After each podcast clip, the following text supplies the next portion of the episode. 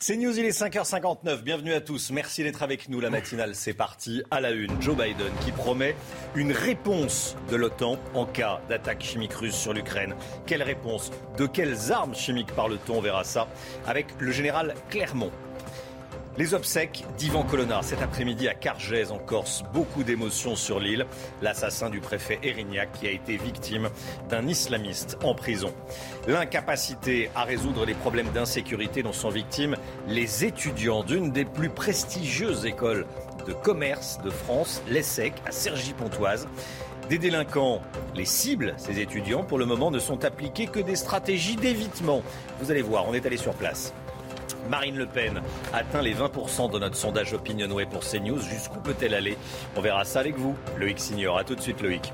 Et puis on va parler également d'un Français qui est parti faire la guerre en Ukraine. Il n'a tenu que 24 heures. L'extrême violence a été pour lui insupportable. L'avertissement de Joe Biden, si la Russie utilise des armes chimiques, l'OTAN répondra. C'est ce que le président américain a dit hier à Bruxelles après trois sommets extraordinaires. Dans le même temps, l'OTAN promet l'envoi d'équipements de protection contre les menaces chimiques et nucléaires en Ukraine. Toutes les précisions avant d'écouter l'expertise du général Clermont avec Sibylle Delettre. C'est une menace crédible, un risque bien réel selon Volodymyr Zelensky, le président ukrainien. Il redoute l'utilisation d'armes chimiques contre son pays. Une inquiétude qu'il a partagée hier lors du sommet de l'OTAN. Face à ce risque, Joe Biden a mis en garde la Russie et son président. Nous répondrions à l'usage d'armes chimiques s'ils l'utilisent. La nature de la réponse dépendrait de la nature de l'utilisation. Ces armes non conventionnelles frappent de manière indistincte les civils comme les soldats. Elles sont interdites par le droit international. Mais les pays de l'Alliance redoutent que Vladimir Poutine les utilise pour produire un effet psychologique terrifiant, notamment pour déverrouiller certaines positions. Alors pour contrer cette menace, l'OTAN va également apporter un soutien logistique. Les alliés se sont mis d'accord pour fournir des équipements pour aider l'Ukraine à se protéger contre des menaces chimiques, biologiques, radiologiques ou nucléaires. Ça peut inclure des équipements de détection, de protection ou un soutien médical. Des protections que l'OTAN apportera aussi à ses troupes déployées sur le flanc oriental. Général Clermont, avec nous, mon général, quelle peut être la riposte, la réponse, comme on dit, euh, de l'OTAN en cas d'attaque chimique et de quelles armes chimiques parle-t-on? D'abord, hier, on a eu un, sommet de l'OTAN qui était impressionnant, puisqu'on a quand même vu une grande unité de l'OTAN autour du chef de l'OTAN, qui est, le président Biden. Euh, et donc, euh, il y a des sujets qui ont été discutés euh, importants qui concernent ce qu'on appelle les lignes rouges. Alors, il y a plusieurs lignes rouges. Hein, le mot est parfois mal choisi, mais il y en a trois. La ligne de la co-belligérance, à partir de quand on devient co-belligérant? Qu'est-ce qu'on fait s'il y a des provocations russes Comment on répond? Et la, question des armes chimiques, c'est qu'est-ce qu'on fait si les Russes utilisent sur le théâtre une arme qu'on estime inacceptable et qui changerait la position de l'OTAN et qui obligerait l'OTAN à s'engager de manière une autre dans la guerre La réponse du président Biden, a été très claire. Il a dit on répondra, il a dit on répondra en fonction de la nature de l'attaque. Parce qu'effectivement, il peut y avoir plusieurs types d'attaques, des attaques localisées, des attaques massives, des attaques dans la durée. Donc la nouveauté, et je pense que c'est important, c'est que l'OTAN commence à introduire le doute dans, ses intentions vis-à-vis de la Russie. Jusqu'à présent, on a fait le contraire. C'est-à-dire, on a dit, bah, écoutez, vous pouvez attaquer l'Ukraine, on ne va pas réagir. Ensuite, on a dit, on va vous donner toute la liste des armes qu'on va livrer. Mais là, aujourd'hui, on rentre enfin dans une approche stratégique raisonnable. C'est d'instiller le doute dans la tête de Poutine. Hein, et je pense que c'est ça qu'on aurait dû faire depuis le début. Il était important qu'on le fasse avec cette question des armes chimiques. Donc on peut dire tout est possible. Dans la tête de Poutine, il ne sait pas comment on va réagir et pour lui, ça devient un problème. Merci beaucoup, mon général. Euh, seconde étape du voyage européen de Joe Biden. Il sera en Pologne aujourd'hui, dans une ville proche de la frontière ukrainienne, le président américain, qui y restera 48 euh, heures. Emmanuel Macron a également pris la parole ces dernières heures à, Bruxelles, Chana. Et il a fait plusieurs annonces, notamment celle de l'envoi de nouvelles armes défensives et létales aux Ukrainiens. Écoutez. Notre stratégie est donc de bien tout faire pour pouvoir stopper toute escalade, mais cesser le plus rapidement le conflit par notre soutien à l'Ukraine, nos sanctions et les discussions que nous poursuivons à quelques-uns avec euh, le président Poutine pour pouvoir trouver les voies et moyens d'une solution négociée. Le sommet de l'OTAN de ce matin a permis euh, d'acter plusieurs éléments. D'abord, une unanimité pour euh, continuer de renforcer le soutien à l'Ukraine, lui fournir les armements défensifs, les matériels dont elle a besoin. Le président Zelensky s'est euh, adressé à nous à cet égard, a fait de façon très nette part de ses besoins. Et au fond, la ligne reste la même pour l'ensemble des alliés. Continuer à fournir des armes défensives et létales, le faire dans un cadre d'efficacité complète, mais avec une ligne rouge, vous le savez, qui continue de ne pas être co-belligérant. C'est l'une des villes ukrainiennes les plus bombardées euh, par les Russes. Kharkiv, dans l'est de l'Ukraine, est quasiment détruite, Chana. La deuxième ville du pays subit des frappes incessantes depuis un mois. Selon les Ukrainiens, au moins six civils sont morts et 15 personnes blessées dans le bombardement d'un bureau de poste hier.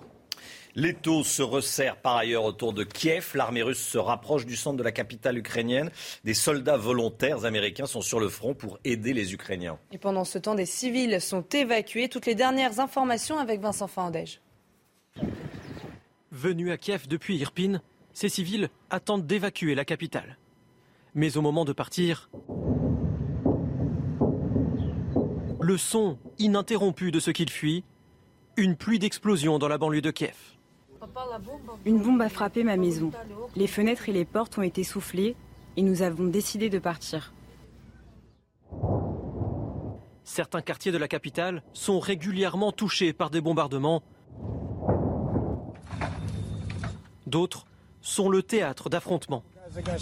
Sur ces images, ces soldats sont présentés comme étant des volontaires américains. Voilà mon commandant, il a l'écusson américain sur l'épaule. On a des munitions, des roquettes, tout ce qu'il faut pour passer une bonne journée.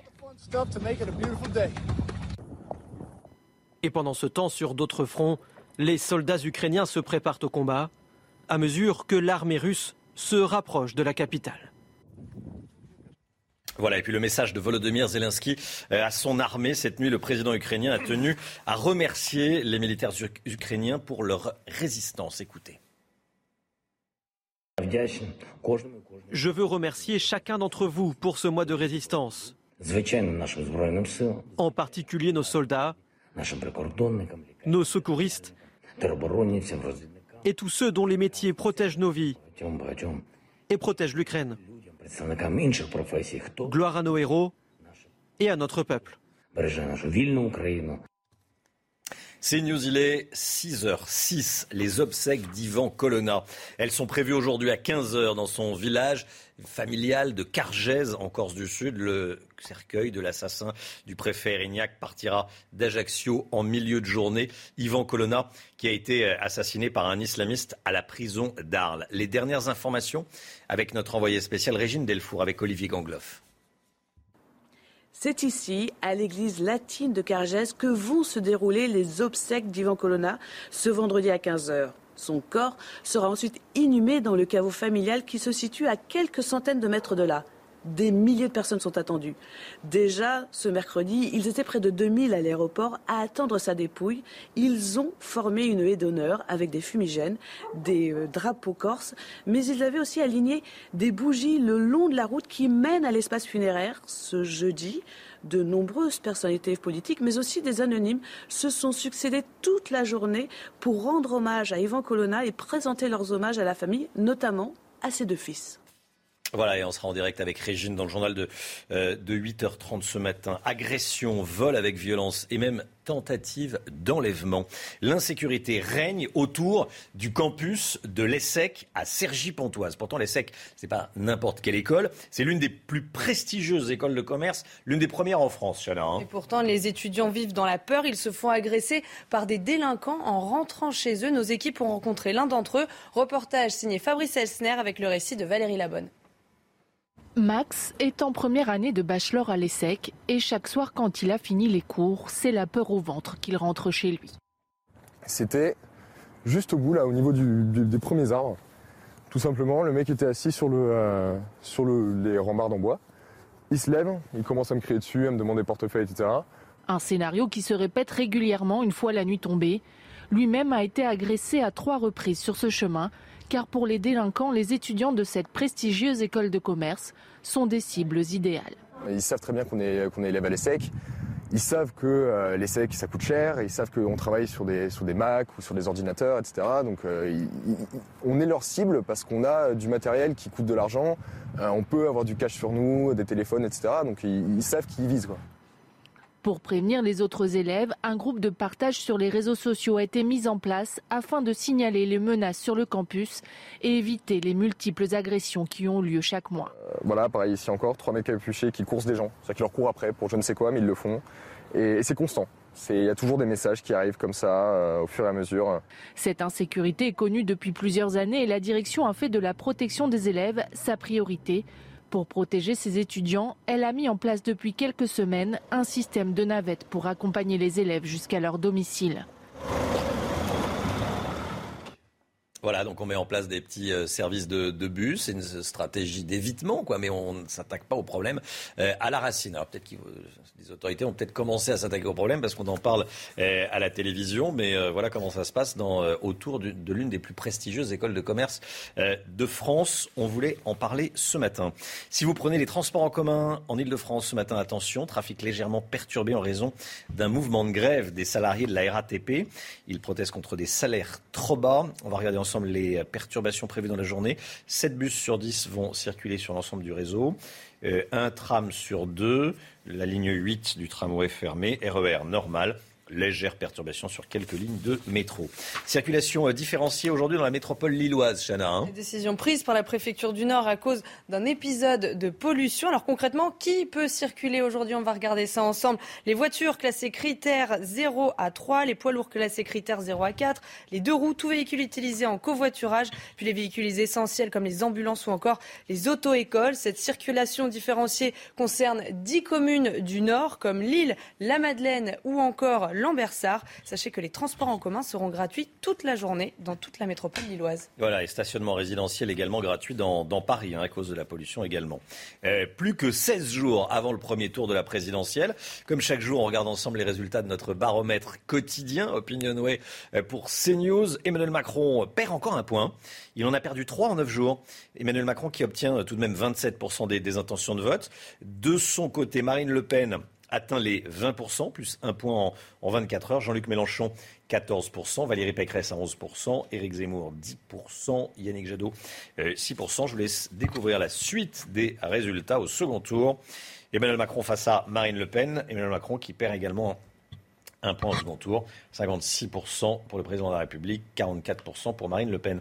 Le Signor, Loïc il y a une vraie dynamique pour Marine Le Pen. Elle gagne 3 points en quelques jours. Jusqu'où peut-elle monter? Bah, déjà, rendez-vous compte, 20%, c'est l'étiage maximum atteint par un certain Jacques Chirac au premier tour en quatre participations. Son meilleur score, c'est 20% en 1995. C'est encore un tout petit point euh, derrière son propre meilleur score. Marine Le Pen, c'était en 2017 où elle avait atteint 21,3% pour accéder au second tour face à Emmanuel Macron. Et le moins qu'on puisse dire, c'est qu'elle revient de loin, la candidate du Rassemblement national. Rappelez-vous de ce débat d'entre deux tours totalement raté, des résultats décevants aux élections législatives, pas une région remportée par le RN l'année dernière euh, aux élections euh, régionales, et puis l'émergence à l'aube de cette campagne présidentielle féroce adversaire, concurrent sur son propre terrain, Éric Zemmour. C'est bien simple.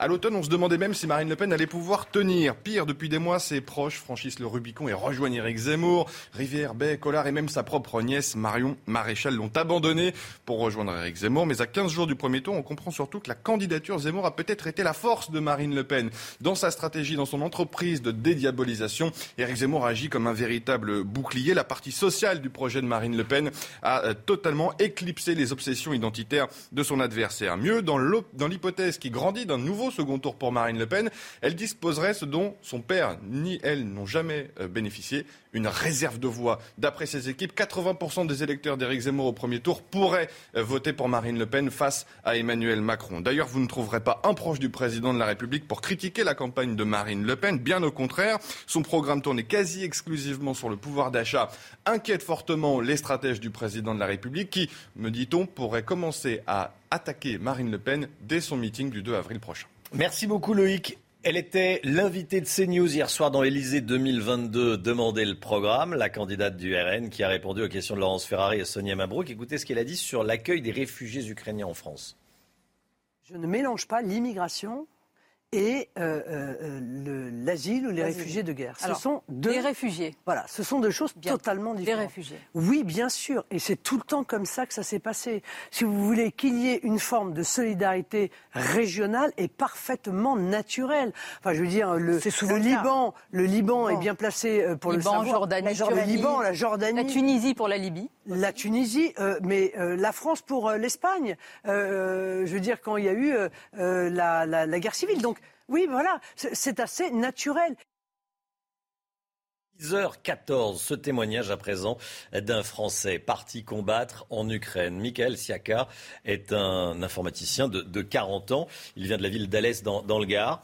Le 9 mars dernier, il a décidé de prendre sa voiture pour se rendre en Ukraine, Chana. Hein. Et eh oui, pour rejoindre les rangs de la Légion internationale. Mais une fois sur place, rien ne se passe comme prévu. Quatre jours après son arrivée, la base où il devait être formé a été bombardée, ce qui l'a obligé à retourner en France. Jules Boiteau.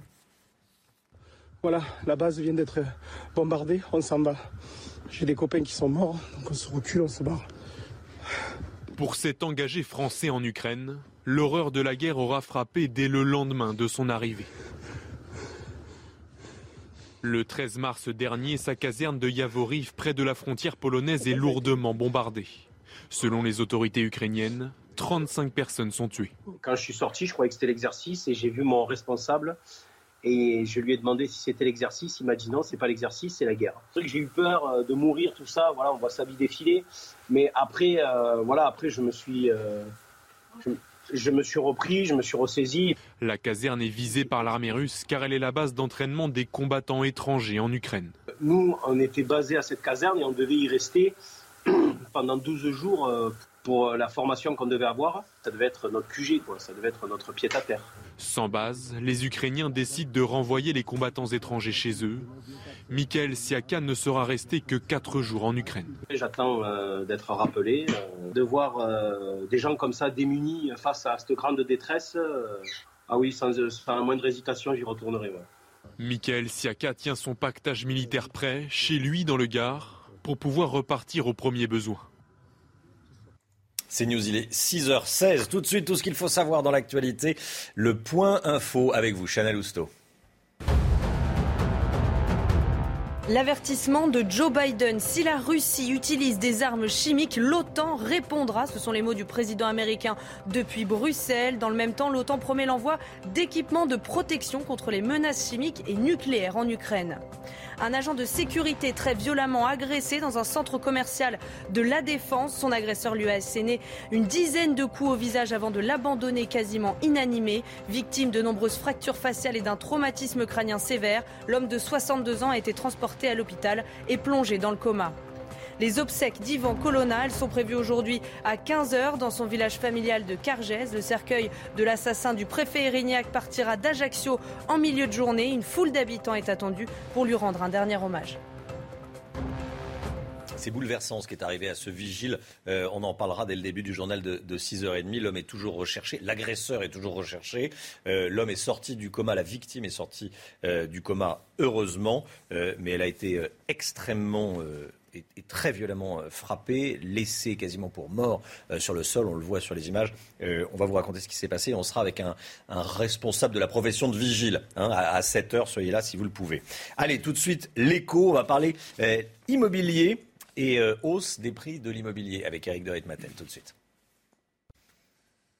La baisse des taux, Eric, n'a pas permis de compenser la hausse des prix du mètre carré de l'immobilier. Une étude, de meilleurs agents révèle que les acheteurs ont été euh, perdant ces cinq dernières années. Hein. Oui. Sur les cinq dernières années. C'est ça qui est intéressant. Vous avez des chiffres, Eric. Alors, le chiffre, eh bien, c'est pas compliqué. 6 mètres carrés perdus en 5 ans à budget égal. Hmm. Alors, et, ça concerne beaucoup de villes en France, 11 villes selon l'étude de meilleurs, euh, de meilleurs agents. Alors, vous allez voir la liste hein, Lyon, Marseille, Paris, Montpellier, Bordeaux. Et ce qui est euh, extraordinaire, c'est de voir que les plus grandes villes de France ont vu leur prix du mètre carré s'envoler en moyenne de 35% en 5 ans. Les 11 villes principales de France, plus 35% en 5 ans. Alors, selon meilleurs agents, je m'explique. Il y a 5 ans, un jeune adulte avec un revenu médian, c'est le revenu médian, on sait ce que c'est, en France, c'est 2000 euros mensuels net il pouvait s'acheter 40 mètres carrés. À Marseille, il peut plus s'acheter que 35 mètres carrés, ça fait donc 5 mètres carrés perdus. Nantes et Strasbourg, moins 9 mètres carrés. Et le pire, c'est Rennes, puisqu'il euh, avait 47 mètres carrés il y a 5 ans, il peut acheter maintenant 33 mètres carrés, ça veut dire qu'il a perdu 14 mètres carrés. On change de, on change de, ah de standing, quoi. 47 mètres carrés à 33, on passe d'un deux pièces à un studio, quoi. Exactement. Et pourquoi? C'est parce qu'en fait, l'INSEE nous dit que, bien sûr, les salaires ont augmenté en 5 ans, bien sûr, le pouvoir d'achat a augmenté, mais l'immobilier a tellement flambé qu'il n'y a pas eu de rattrapage, même avec les taux d'intérêt qui ont baissé. Euh, le Rennes, par exemple, on en parlait, c'est plus 62% le prix du mètre carré. Hein, mmh. vous voyez Et alors que les salaires ont augmenté de 9%. Vous voyez le différentiel. Je termine par un point. On nous dit que euh, l'inflation était basse jusque-là avant la crise. Eh bien, en fait, c'était une erreur parce que l'INSEE n'a jamais pris en compte les prix de l'immobilier et on en arrive aujourd'hui à vraiment une vraie pénalité pour euh, les particuliers qui veulent acheter un appartement ou un logement.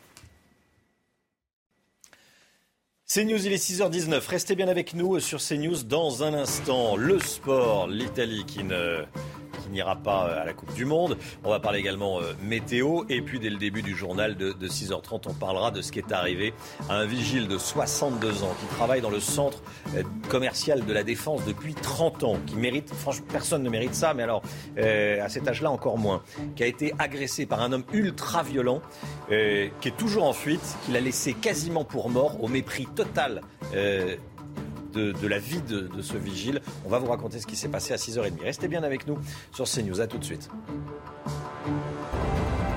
Rendez-vous avec Pascal Pro dans l'heure des pros, du lundi au vendredi de 9h à 10h30. Séisme en Italie, la terre, euh, la planète foot en Italie a, bougé. Euh, L'Italie ne participera pas à la prochaine Coupe du Monde au Qatar. Et eh oui, les champions d'Europe se sont inclinés hier soir en barrage contre la Macédoine du Nord 1-0. Les Italiens peuvent s'en vouloir puisqu'ils ont tiré 32 fois au but sans jamais réussir à marquer. Après 2018, c'est la deuxième fois de suite que l'Italie ne participe pas au mondial, du jamais vu pour cette sélection. Quelle déception en, Italie. Hein. Moi, je une grosse pensée pour euh, mon meilleur ami Adriano. Voilà, on salue les, Italiens euh, qui doivent être en deuil, en deuil ce matin. Voilà. 6h28, la météo avec Alexandra Blanc et on commence avec la météo des neiges.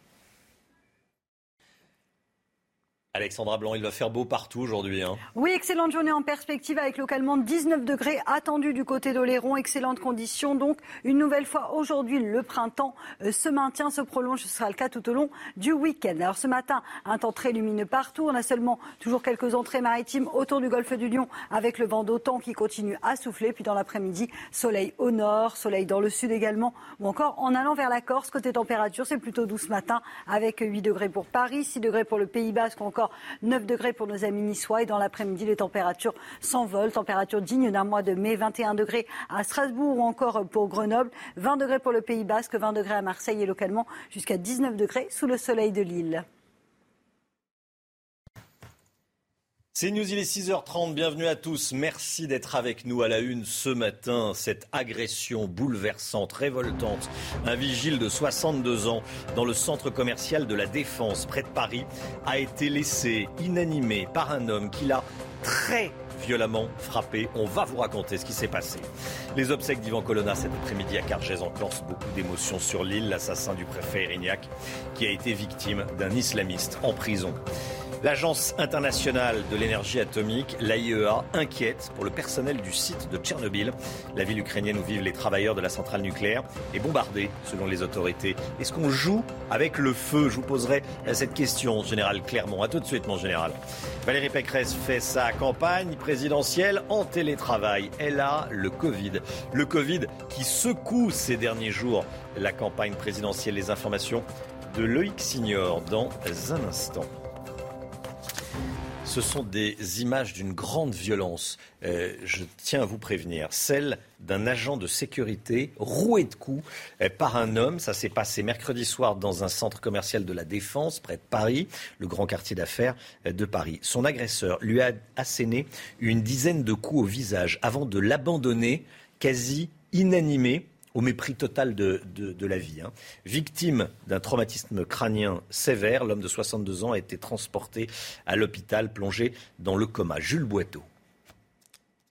C'est un déluge de coups, une agression d'une extrême violence. Mercredi soir, dans un centre commercial du quartier de la Défense à Paris, un vigile est attaqué par un visiteur peu après 21h. Inconsciente, la victime est rapidement transportée à l'hôpital où elle est plongée dans le coma. Nous déplorons ce terrible événement et accompagnons notre agent de sécurité qui est toujours à l'hôpital actuellement. Selon les médecins, son pronostic vital n'est pas engagé. Pour l'heure, les circonstances de l'agression restent à déterminer. L'agent de sécurité âgé de 62 ans est bien connu dans le quartier. Il travaille dans le centre depuis plus de 30 ans. Un vigile au même titre qu'un policier, euh, euh, qu'une personne qui représente l'autorité, euh, se retrouve très régulièrement prise à partie. Alors, en tant que fonctionnaire de police, on a des moyens pour répondre aux attaques. un agent de sécurité dans un centre commercial, c'est beaucoup plus difficile pour lui. La direction du centre commercial a promis de renforcer la sécurité au sein de son établissement. Voilà, et selon une information de nos confrères du Parisien, l'agent de sécurité serait sorti du coma euh, hier soir. C'est bouleversant hein, ce qu'on voit. On sera à 7 heures avec un représentant de la profession de, de vigile. Beaucoup d'émotions aujourd'hui en Corse. Les obsèques d'Ivan Colonna sont prévues à 15h dans le village familial de Cargèse, en Corse du Sud. Une foule d'habitants est, attendue pour lui rendre un dernier hommage. Le cercueil de l'assassin du préfet Erignac partira d'Ajaccio en milieu de journée. Les dernières informations de notre envoyé spécial Régine Delfour avec Olivier Gangloff. C'est ici, à l'église latine de Cargèse, que vont se dérouler les obsèques d'Ivan Colonna ce vendredi à 15h. Son corps sera ensuite inhumé dans le caveau familial qui se situe à quelques centaines de mètres de là. Des milliers de personnes sont attendues. Déjà, ce mercredi, ils étaient près de 2000 à l'aéroport à attendre sa dépouille. Ils ont formé une haie d'honneur avec des fumigènes, des euh, drapeaux corses, mais ils avaient aussi aligné des bougies le long de la route qui mène à l'espace funéraire ce jeudi de nombreuses personnalités politiques, mais aussi des anonymes, se sont succédés toute la journée pour rendre hommage à Ivan Colonna et présenter leurs hommages à la famille, notamment à ses deux fils. La guerre en Ukraine à présent, c'est l'une des villes ukrainiennes les plus bombardées par les Russes. Kharkiv, dans l'est de l'Ukraine, est quasiment détruite. La deuxième ville du pays subit des frappes incessantes depuis plus d'un mois. Selon les Ukrainiens, au moins six civils sont morts et 15 personnes blessées dans le bombardement d'un bureau de poste hier. L'Union occidentale face à la Russie. Emmanuel Macron a pris la parole. Euh, à Bruxelles, il a fait plusieurs annonces. Livraison d'armes en Ukraine, isolement de la Russie, plan d'urgence pour lutter contre une possible crise alimentaire mondiale. Tous les détails avec Quentin Gribel. En réunion avec le G7 et l'OTAN, Emmanuel Macron a fait plusieurs annonces. Premièrement, continuer de renforcer l'arsenal défensif ukrainien mais avec une limite clairement définie. Livrer de nouveaux équipements, euh, en particulier avions ou chars, aujourd'hui, personne ne l'a franchi parce qu'il est évident qu'elle caractériserait une co-belligérance. Deuxièmement, poursuivre l'isolement de la Russie. Après quatre volets de sanctions, notamment dans le domaine financier, l'OTAN menace de ne pas s'arrêter là. Il y a d'autres types de sanctions qui peuvent se poursuivre sur des secteurs plus stratégiques qui, pour l'ensemble des Européens et des alliés, sont évidemment plus sensibles charbon, pétrole, gaz, mais que nous n'avons pas pris pour le moment. Troisième point, face à une possible crise alimentaire, le président français a annoncé un plan d'urgence. Objectif, libérer les stocks de certains pays et aider les nations dépendantes à augmenter leur production. Enfin, Emmanuel Macron a également envoyé un message aux entreprises françaises présentes en Russie. Ma position est de laisser libre les entreprises de décider pour elles-mêmes. C'est le choix des dirigeants de ces entreprises d'apprécier en fonction de leurs équilibres, en fonction de leur activité, de faire les choix qui conviennent. Quant à une possible fin du conflit, Emmanuel Macron a été clair. Malgré les négociations, une issue dans les prochains jours n'est pas attendue. L'Agence internationale à l'énergie atomique, atomique, inquiète pour le personnel de Tchernobyl. Selon les Ukrainiens, la ville où vivent les travailleurs de la centrale nucléaire est bombardée, mettant les familles et leurs logements en danger. Général Clermont avec nous, l'AIEA qui se dit inquiète parce que il y a des bombardements sur la ville où habite le personnel de, la centrale qui est sous sarcophage. On joue avec le feu là ou pas? Alors, e, effectivement, l'AIEA, sa vocation, c'est être le gendarme du mmh. nucléaire, le gendarme des bonnes pratiques nucléaires civiles et militaires. Et la situation en Ukraine est particulière, c'est une situation qu'on n'a jamais connue.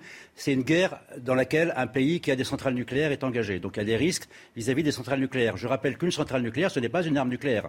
Hein. les risques sont des risques de, diffusion de matières radioactives, ce pas des risques d'explosion. Hein. il faut bien faire séparer les, deux affaires. Donc en ce qui concerne euh, l'Ukraine, vous avez euh, quatre centrales plus Tchernobyl. Euh, je reviendrai sur Tchernobyl à la fin. Les quatre centrales, il y en a une dont les, Russes ont pris possession le 3 mars, euh, Zaporizhia, vous vous souvenez? En fait, ils en ont pris possession pour en prendre le contrôle. Donc ils en assurent la sécurité et la sûreté des installations nucléaires. À Tchernobyl, c'est particulier puisque c'est une centrale qui est plus active. Et effectivement, il y a du personnel ukrainien qui assure à la fois la sécurité du site pour que personne ne rentre et qui s'assure également que le coffrage au-dessus du réacteur qui a fondu, euh, la radioactivité est, contrôlée. Donc ils sont indispensables au fonctionnement en sécurité de cette centrale. Donc c'est une alerte de l'AIEA de dire attention, c'est personnel, vous en avez besoin. Mais en fait, il y a un deuxième message derrière, et c'est le mm. plus important. Le message, l'AIEA renouvelle sa, demande aux Russes de mettre en place des structures de coordination avec la Russie pour assurer la, sécurité de toutes les centrales.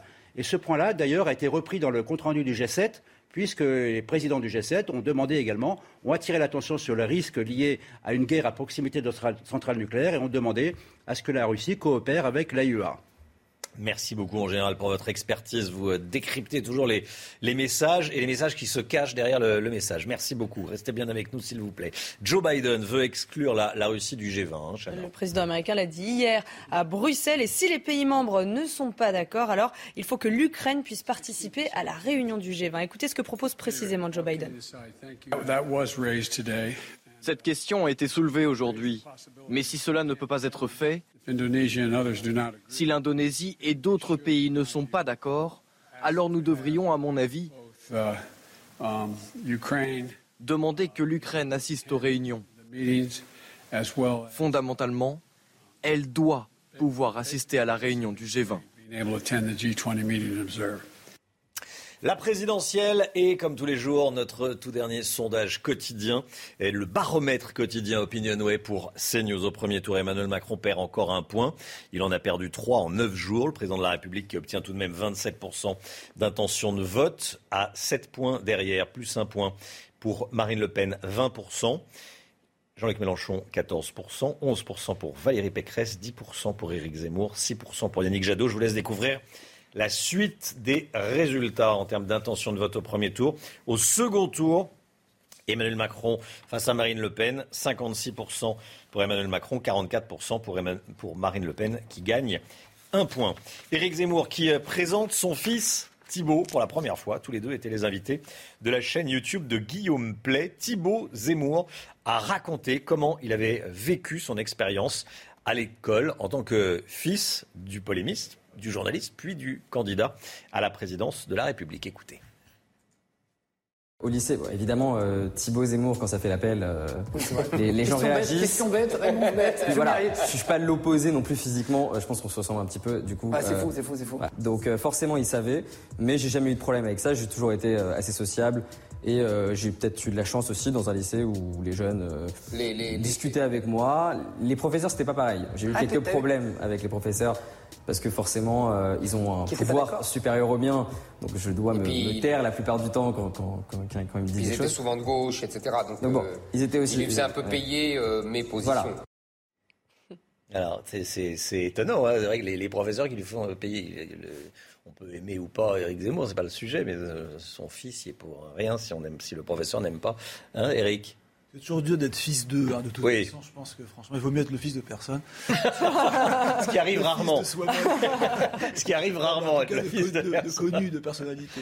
Bon, bon, bon. Éric Zemmour, allez, plus sérieusement, qui va tenter de relancer sa campagne dimanche avec un grand meeting au Trocadéro. Loïc Signor, c'est un meeting stratégique pour le candidat Reconquête. Hein. Oui, mais attention, euh, c'est à double tranchant pour Eric Zemmour. Forcément, le Trocadéro, c'est une démonstration de force. On a tous les images en, tête de Nicolas Sarkozy en 2012 et de François Fillon en 2017. Ça se rapprochera plus de Nicolas Sarkozy parce qu'Éric Zemmour va avoir de la chance avec la météo. On se souvient que François Fillon avait pris le, déluge sur cette place du Trocadéro, lui aussi pour relancer euh, sa campagne. Alors le Trocadéro, pourquoi ce choix depuis quelques années des candidats de, droite alors que euh, historiquement c'est plutôt un endroit, une place de, gauche. Elle est droit de l'homme et Nicolas Sarkozy avait justement voulu prendre le pari inverse sous l'idée d'Henri Guénaud. Il avait fait sa fête du travail revisité, Nicolas Sarkozy, en 2012. François Fillon, lui, avait repris l'idée, mais ça ressemblait plus à un baroud d'honneur. Et c'est pour ça que pour Éric Zemmour, c'est dangereux. Oui, il va raviver l'esprit de cette droite qui se réunit, qui rassemble, il va rassembler son camp.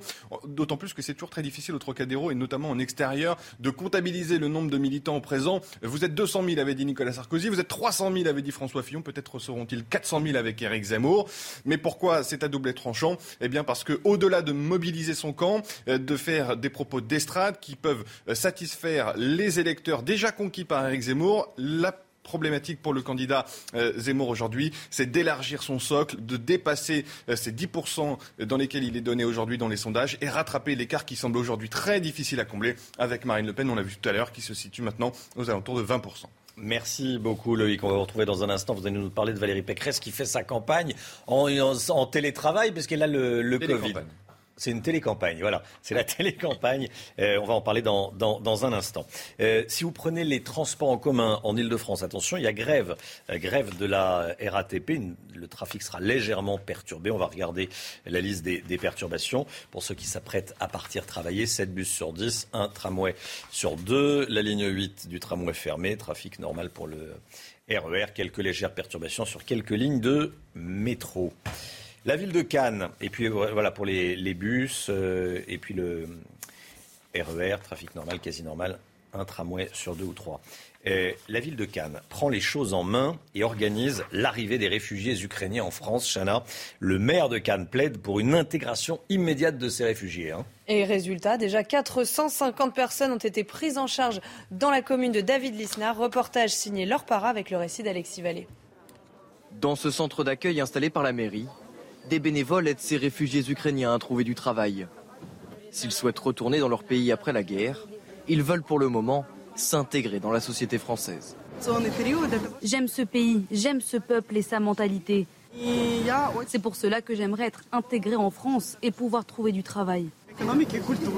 Depuis trois semaines, 450 réfugiés, principalement des femmes, ont été accompagnés par la mairie de Cannes.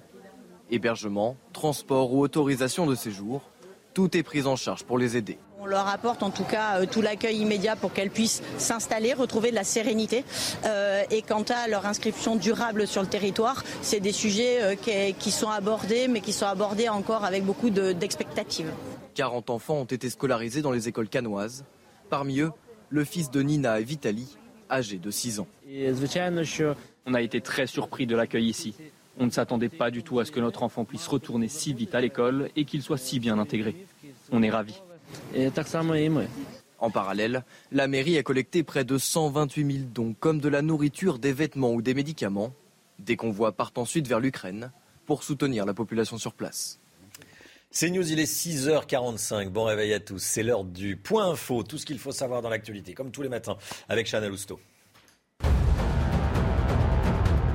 L'avertissement de Joe Biden. Si la Russie utilise des armes chimiques, l'OTAN répondra. Ce sont les mots du président américain à Bruxelles. Dans le même temps, l'OTAN promet l'envoi d'équipements de protection contre les menaces chimiques et nucléaires en Ukraine. Un agent de sécurité très violemment agressé dans un centre commercial de La Défense, près de Paris. Son agresseur lui a asséné une dizaine de coups au visage avant de l'abandonner, quasiment inanimé. Victime de nombreuses fractures faciales et d'un traumatisme crânien sévère, l'homme de 62 ans a été transporté à l'hôpital et plongé dans le coma. Les obsèques d'Ivan Colonna, elles sont prévues aujourd'hui à 15h dans son village familial de Cargèse. Le cercueil de l'assassin du préfet Erignac partira d'Ajaccio en milieu de journée. Une foule d'habitants est attendue pour lui rendre un dernier hommage. Merci Chana. L'épidémie de Covid repart en France. Vous savez qu'on vous en parle depuis le début de la semaine. Hein. Euh, ça se confirme. Plus de 148 000 nouveaux cas recensés ces dernières 24 heures. À l'hôpital, plus de 20 600 patients hospitalisés. 1523 patients en soins critiques. Le nombre de patients en soins critiques continue en revanche de, euh, de baisser. On va regarder ensemble l'évolution du nombre de cas de Covid quotidiens en moyenne sur, euh, sur 7 jours. Ça lisse, voilà, parce que souvent le week-end, il y en a moins. Euh, regardez, 110 000, 110 000 c'est le, tout dernier chiffre, 104 000 hier. Vous voyez que sur cette, sur cette courbe, que ça continue de, de grimper. Valérie Pécresse a attrapé le Covid. Elle a annoncé hier être positif au Covid. Loïc Signor avec nous. Quel est l'impact sur sa campagne?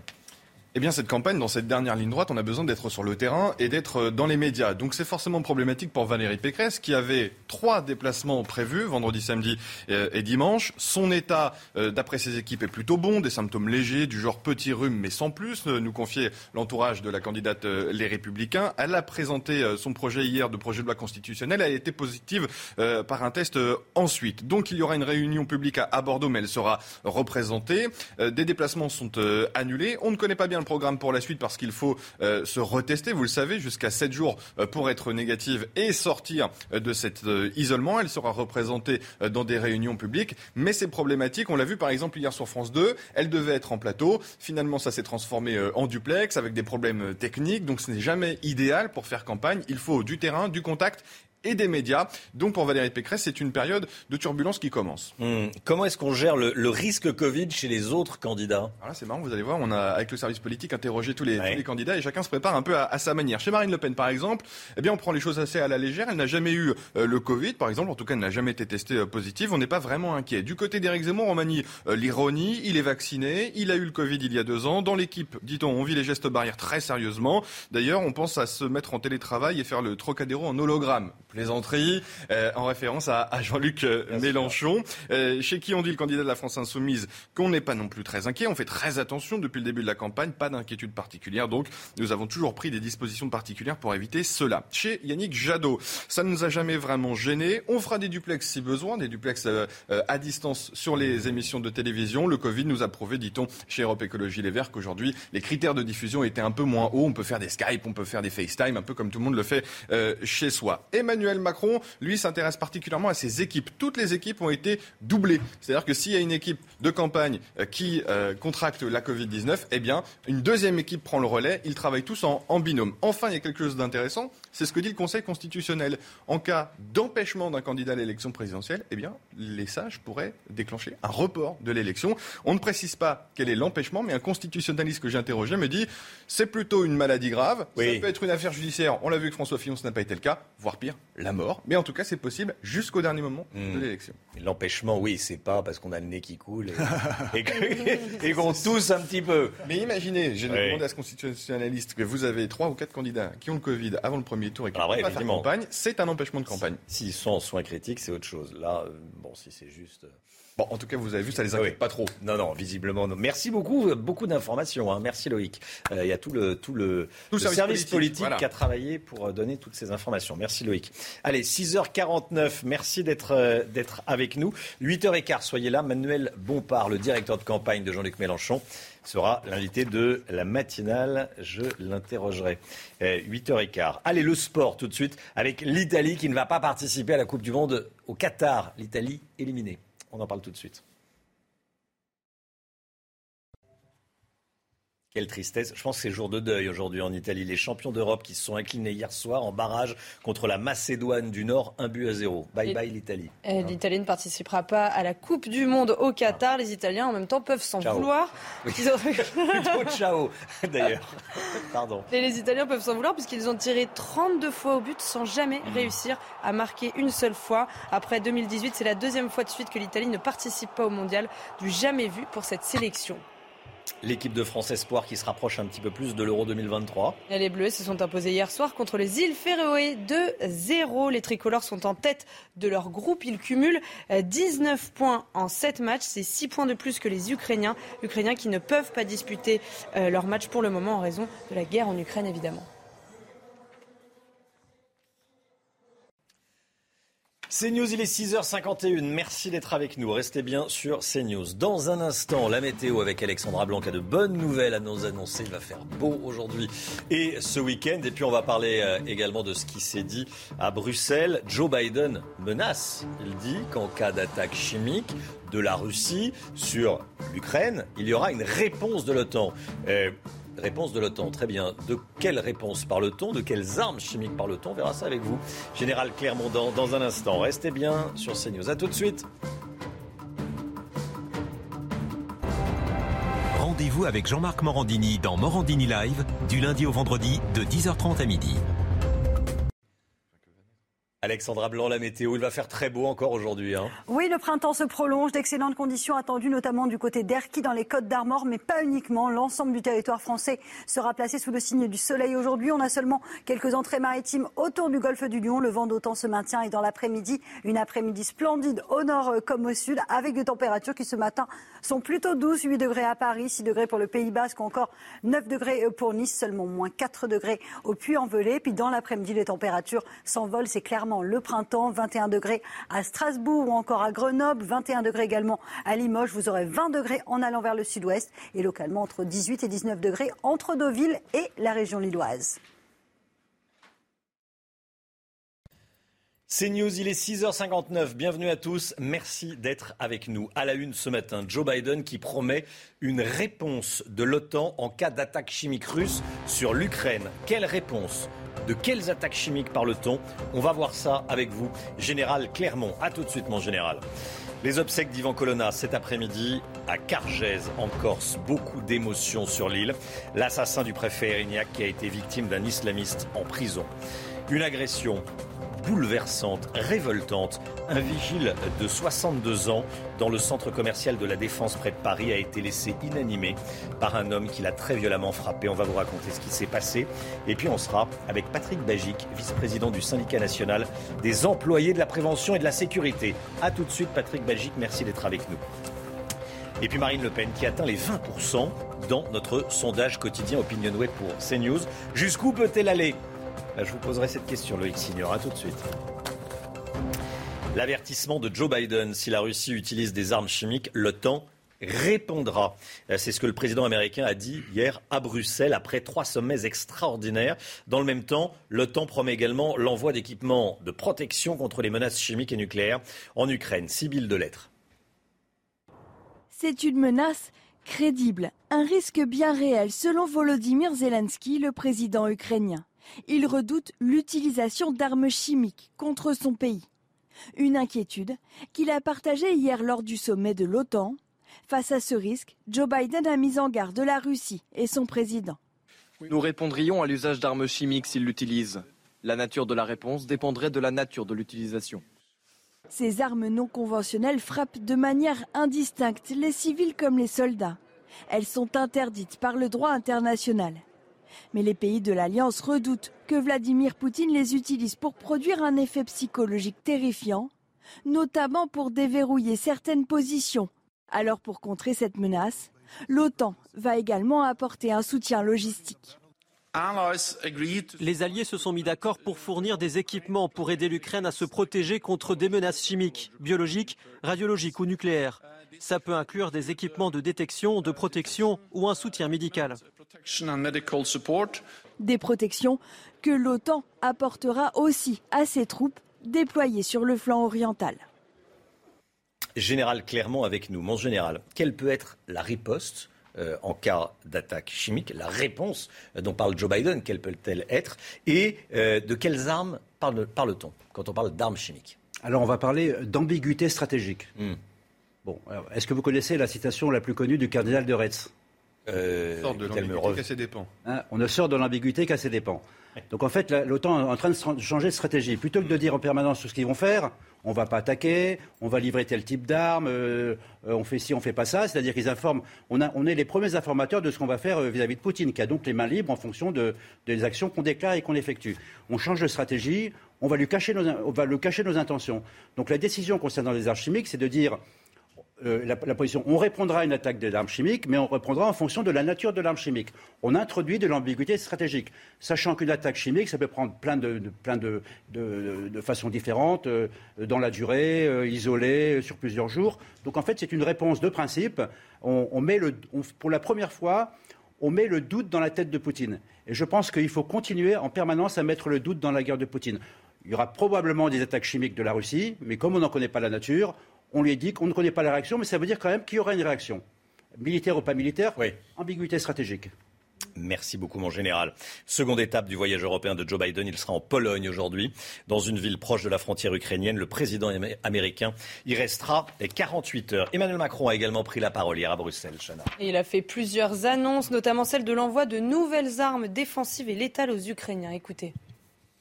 Notre stratégie est donc de bien tout faire pour pouvoir stopper toute escalade, mais cesser le plus rapidement le conflit par notre soutien à l'Ukraine, nos sanctions et les discussions que nous poursuivons à quelques-uns avec euh, le président Poutine pour pouvoir trouver les voies et moyens d'une solution négociée. Et au fond, la ligne reste la même pour l'ensemble des alliés, continuer à fournir des armes défensives et létales, le faire dans un cadre d'efficacité complète, mais avec une ligne rouge, vous le savez, qui continue de ne pas être co-belligérant. Et puis c'est l'une des villes ukrainiennes les plus bombardées par les Russes. Kharkiv, dans l'est de l'Ukraine, qui est quasiment détruite. Hein. La deuxième ville du pays subit des frappes incessantes depuis plus d'un mois maintenant. Selon les Ukrainiens, au moins six civils sont morts et 15 personnes ont été blessées dans le bombardement d'un bureau de poste hier. Et puis les taux qui se resserrent autour de Kiev, comme l'on dit, l'armée russe se rapproche du centre de la capitale ukrainienne, Chana. Des soldats volontaires américains sont sur le front pour aider euh, les Ukrainiens. Pendant ce temps, des civils sont évacués. Toutes les dernières informations avec Vincent Fandège. Venus à Kiev depuis Irpin, ces civils attendent d'évacuer la capitale. Mais au moment de partir, le son ininterrompu de ce qu'ils fuient une pluie d'explosions dans la banlieue de Kiev. Une bombe a frappé ma maison. Les fenêtres et les portes ont été soufflées et nous avons décidé de partir. Certains quartiers de la capitale sont régulièrement touchés par des bombardements. D'autres sont le théâtre d'affrontements. Sur ces images, ces soldats sont présentés comme étant des volontaires américains. Voilà mon commandant, il a l'écusson américain sur l'épaule. On a des munitions, des roquettes, tout ce qu'il faut pour passer une bonne journée. Pendant ce temps, dans d'autres quartiers, les soldats se préparent au combat, alors que le front ne semble pas évoluer depuis plusieurs jours. Dans l'actualité également, beaucoup d'émotions aujourd'hui en Corse. Les obsèques d'Ivan Colonna sont prévues à 15h dans son village familial de Cargèse, en Corse du Sud. Une foule d'habitants est attendue pour lui rendre un, dernier hommage. Le cercueil de l'assassin du préfet Erignac partira d'Ajaccio en milieu de journée. Ce sont des images d'une grande violence que vous allez voir. Je tiens à vous prévenir. Euh, où l'on voit un agent de sécurité roué de coups par un homme. Ça s'est passé mercredi soir dans un centre commercial de la Défense dans les Hauts-de-Seine. Son agresseur lui a asséné une dizaine de coups au visage avant de l'abandonner quasiment inanimé. Victime d'un traumatisme crânien sévère, l'homme de 62 ans, le vigile, a été transporté à l'hôpital plongé dans le coma. Avant euh, d'être avec Patrick Bagic en direct du syndicat national des employés de la prévention et de la sécurité, que s'est-il passé exactement? On voit ça avec Jules Boiteau. C'est un déluge de coups une agression d'une extrême violence. Mercredi soir, dans un centre commercial du quartier de la Défense à Paris, un vigile est attaqué par un visiteur peu après 21h. Inconsciente, la victime est rapidement transportée à l'hôpital où elle est plongée dans le coma. Nous déplorons ce terrible événement et accompagnons notre agent de sécurité qui est toujours à l'hôpital actuellement. Selon les médecins, son pronostic vital n'est pas engagé. Pour l'heure, les circonstances de l'agression restent à déterminer. L'agent de sécurité âgé de 62 ans est bien connu dans le quartier. Il travaille dans le centre depuis plus de 30 ans un vigile au même titre qu'un policier, euh, euh, qu'une personne qui représente l'autorité, euh, se retrouve très régulièrement pris à partie. Alors, en tant que fonctionnaire de police, on a des moyens pour répondre aux attaques. un agent de sécurité dans un centre commercial, c'est beaucoup plus difficile pour lui. La direction du centre commercial a promis de renforcer la sécurité au sein de son établissement. Voilà, et selon une information de nos confrères du Parisien, l'agent de sécurité serait sorti du coma hier soir. On est en direct avec Patrick Bagic. Bonjour, merci d'être avec nous. Donc, vous êtes vice-président du syndicat national des employés de la prévention et de la sécurité. Ce qu'on voit ici est, bouleversant. Déjà, quelle est votre réaction quand vous avez vu ce qui s'est passé? C'est extrêmement violent. Hein alors euh, effectivement, c'est extrêmement violent. Nous, on est particulièrement choqués du fait que c'est des choses qu'on dénonce depuis euh, de nombreuses années parce que c'est en lien avec la baisse des effectifs sur ces sites sensibles, sur ces centres commerciaux dont on sait qu'il y a régulièrement des agressions. Et euh, cette baisse des effectifs a bien évidemment pour but et pour objet unique de faire des économies sur, le, sur le dos de la sécurité.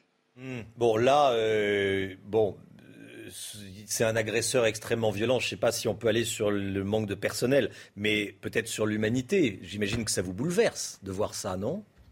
C'est bouleversant à titre humain, évidemment. Euh, mais euh, quand on est un professionnel du métier, on ne peut pas s'empêcher de remarquer que cet agent, il se trouve seul dans sa galerie et sur un centre euh, que je connais assez bien, c'est pas c'est pas quelque chose de normal.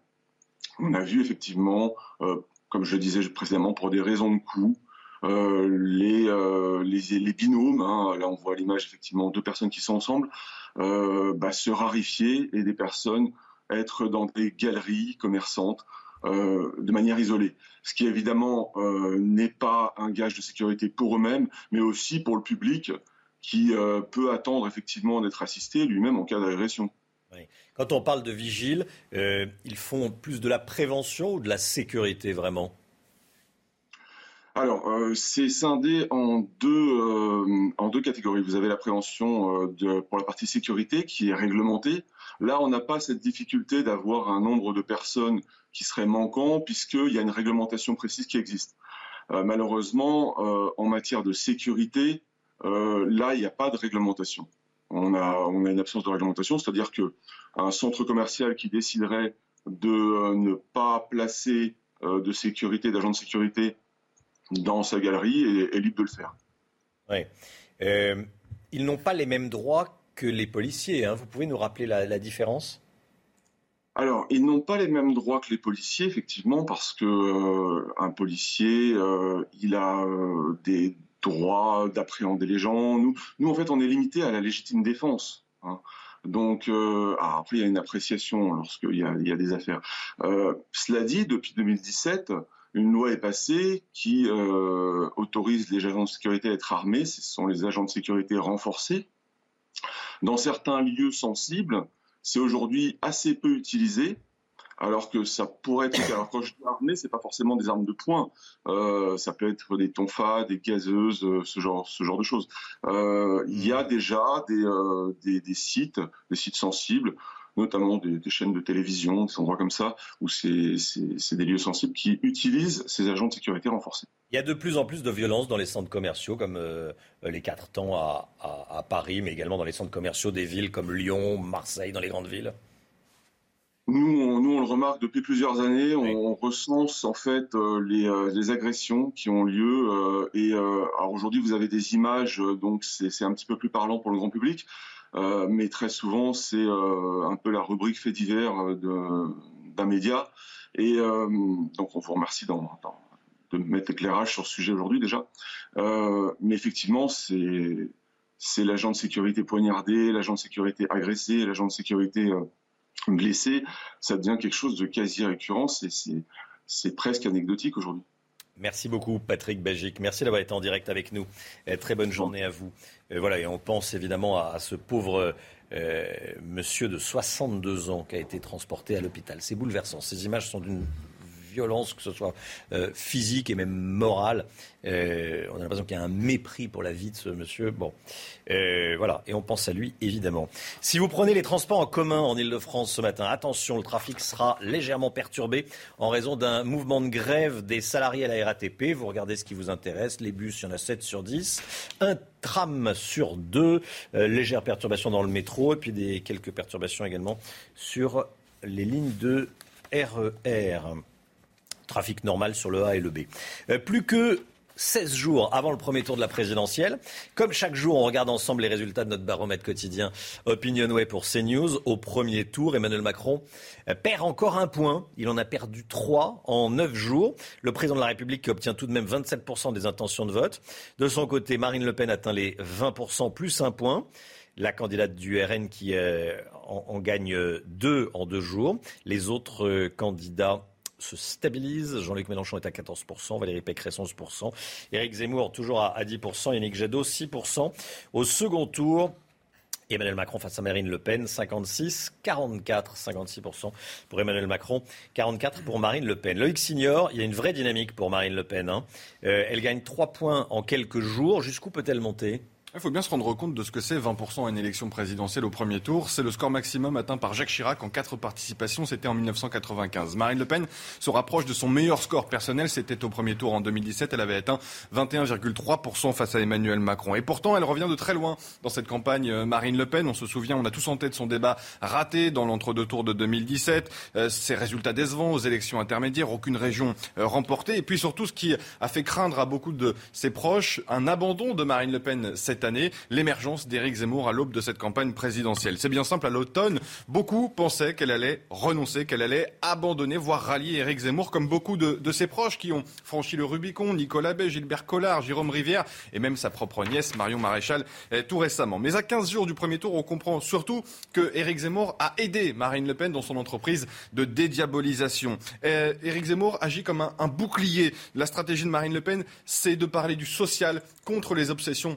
identitaires de son adversaire. Mieux, dans l'hypothèse d'un Nouveau second tour pour Marine Le Pen. L'hypothèse grandit à la vue des, sondages. Elle disposerait d'une réserve de voix. C'est la première fois dans l'histoire du Rassemblement national, ancien Front national. 80% des électeurs, selon l'équipe de Marine Le Pen, 80% des électeurs d'Éric Zemmour pourraient voter pour elle dans un second tour face à Emmanuel Macron. D'ailleurs, vous ne trouverez pas un proche du président euh, sortant qui trouve que Marine Le Pen fait une mauvaise campagne. Bien au contraire, Emmanuel Macron lui-même, en Conseil des ministres mercredi, a prévenu il faut s'attaquer de nouveau à Marine Le Pen. Elle n'est pas lisse, elle est toujours à diaboliser et c'est tout l'objectif d'Emmanuel Macron dans ces 15 prochains jours parce que ça inquiète, notamment quand on regarde les résultats du second tour où Marine Le Pen est en train de gagner 11 points par rapport à son résultat en 2017. Loïc Signor, merci beaucoup Loïc. Il est 7h15 pile.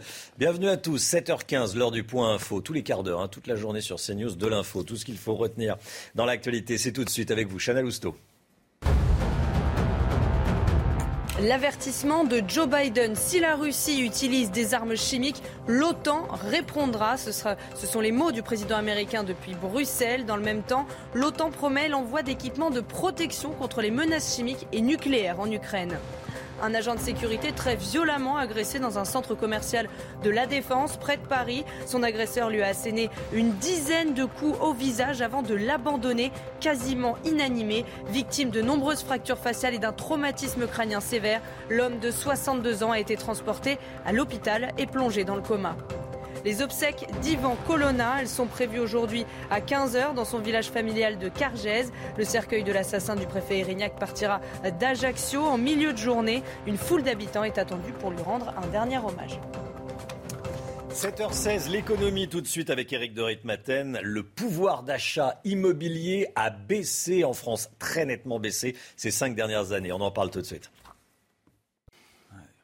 Éric de Ritmaten. Euh, Éric, on a perdu combien de mètres carrés en 5 ans en pouvoir d'achat immobilier? Ah oui, à pouvoir d'achat, enfin en tout cas à, budget égal, on a mhm. perdu 6 mètres carrés en l'espace de 5 ans. C'est-à-dire pour quelqu'un qui avait un salaire, un revenu médian, comme on dit, hein, c'est 2000 euros selon l'étude de meilleurs agents, eh bien voilà, vous achetiez 40 mètres carrés à l'époque, vous n'en avez plus que à peu près 34 euh, aujourd'hui. Ça fait 6 mètres carrés perdus en 5 ans. Alors 11 villes sont concernées, vous avez 11 grandes métropoles, vous allez les voir sur les cartes. Et si on regarde vraiment les écarts, c'est considérable. À Marseille, on, ne peut s'acheter que 35 mètres carrés maintenant, au lieu de 40 euh, il y a 5 ans.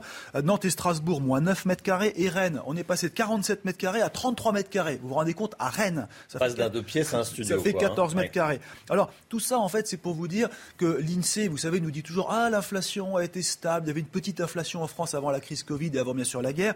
Eh bien, en fait, c'est faux parce que simplement, l'INSEE ne prend pas en compte les prix de l'immobilier. Ça veut dire quoi? Ça veut dire que le pouvoir d'achat, lui, a augmenté moyennement mais le prix de l'immobilier a flambé et les salaires n'ont pas suivi et pourtant les taux d'intérêt étaient bas. Le sport tout de suite avec les Italiens qui pleurent encore ce matin. Ils ne participeront pas à la Coupe du Monde au Qatar. Au revoir les Italiens. Euh, les Italiens qui quittent la compétition. Ils ne vont pas participer à la Coupe du Monde. Ils ont euh, été éliminés. Éliminés. Les champions d'Europe se sont inclinés hier soir en barrage. Exactement. Ils se sont inclinés hier soir en barrage contre la Macédoine du Nord 1-0. Les Italiens ne peuvent s'en vouloir qu'à eux-mêmes. Ils ont tiré 32 fois au but sans jamais réussir à marquer. Après le 2018, eh bien c'est la deuxième fois de suite que l'Italie ne participe pas au mondial du jamais vu pour cette sélection. C'est News, il est 7h19. Pauvres Italiens, vous, je vous voyais regarder, Pierre, euh, vous aviez presque, la, presque pitié pour les Italiens. 32 hein. tirs, 5 cadrés. 5 cadrés. 32 tirs, 5 cadrés, effectivement. Euh, allez, dans un instant, la voiture avec vous. Pierre, on va parler des incohérences, des restrictions de circulation dans les grandes villes. C'est dans un instant, à tout de suite.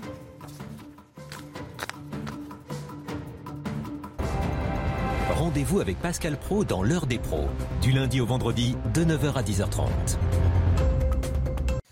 C'est News, il est 7h25. Pierre Chasseret avec nous, délégué général de 40 millions d'automobilistes. Pierre, vous allez nous parler euh, aujourd'hui de la grève à la RATP, majoritairement dans les services de bus et de tramway. Et pour vous, ça va mettre en lumière l'incohérence des restrictions de circulation dans toutes les grandes villes de France. Expliquez-nous. On va être très clair. Hmm. Moi, ça me met en colère même. Parce que quand je regarde, on en parlait il y a quelques jours, de ces zones à faible émission, où on va expulser pousser les Français, notamment dans les agglomérations, à ne plus posséder de voiture, eh bien au final, on a quoi? On retrouve une dépendance aux services de transport en commun. Mmh. Alors aujourd'hui, la grève est plutôt, entre guillemets, gentille. C'est-à-dire qu'elle ne va toucher surtout que les bus, les tramways, majoritairement et uniquement sur Paris. Mais c'est une répétition à grande échelle de ce qui se passe quand on n'a pas de voiture. Comment on fait si on ne possède plus de véhicule Eh bien, on ne peut plus aller travailler. Il faut poser une journée de congé. Parce que malgré le télétravail, on est, on est nombreux à être euh, obligés de prendre notre voiture pour aller travailler. j'ai regardé.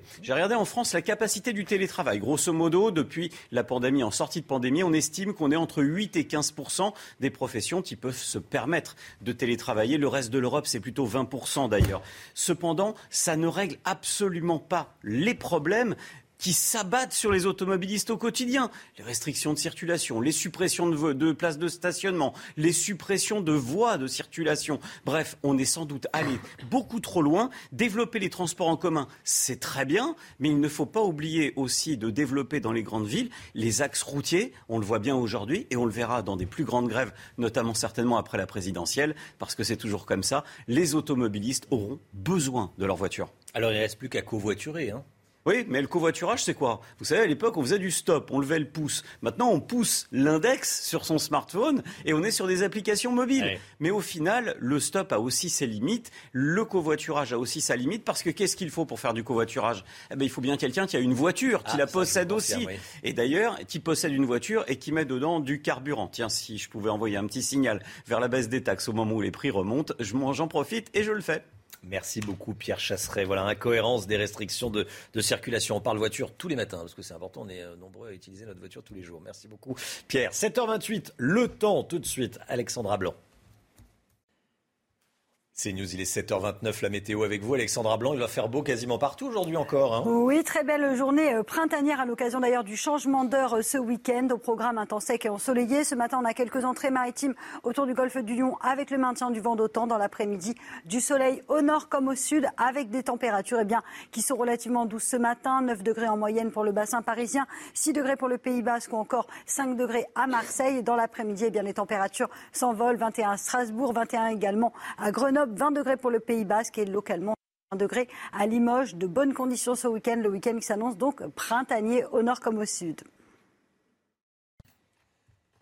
C'est News, il est 7h30. Bienvenue à tous. Merci d'être avec nous. À la une ce matin, cette agression bouleversante, révoltante. Un vigile de 62 ans dans le centre commercial de la Défense, près de Paris, a été laissé inanimé par un homme qui l'a très violemment frappé. On va vous raconter ce qui s'est passé.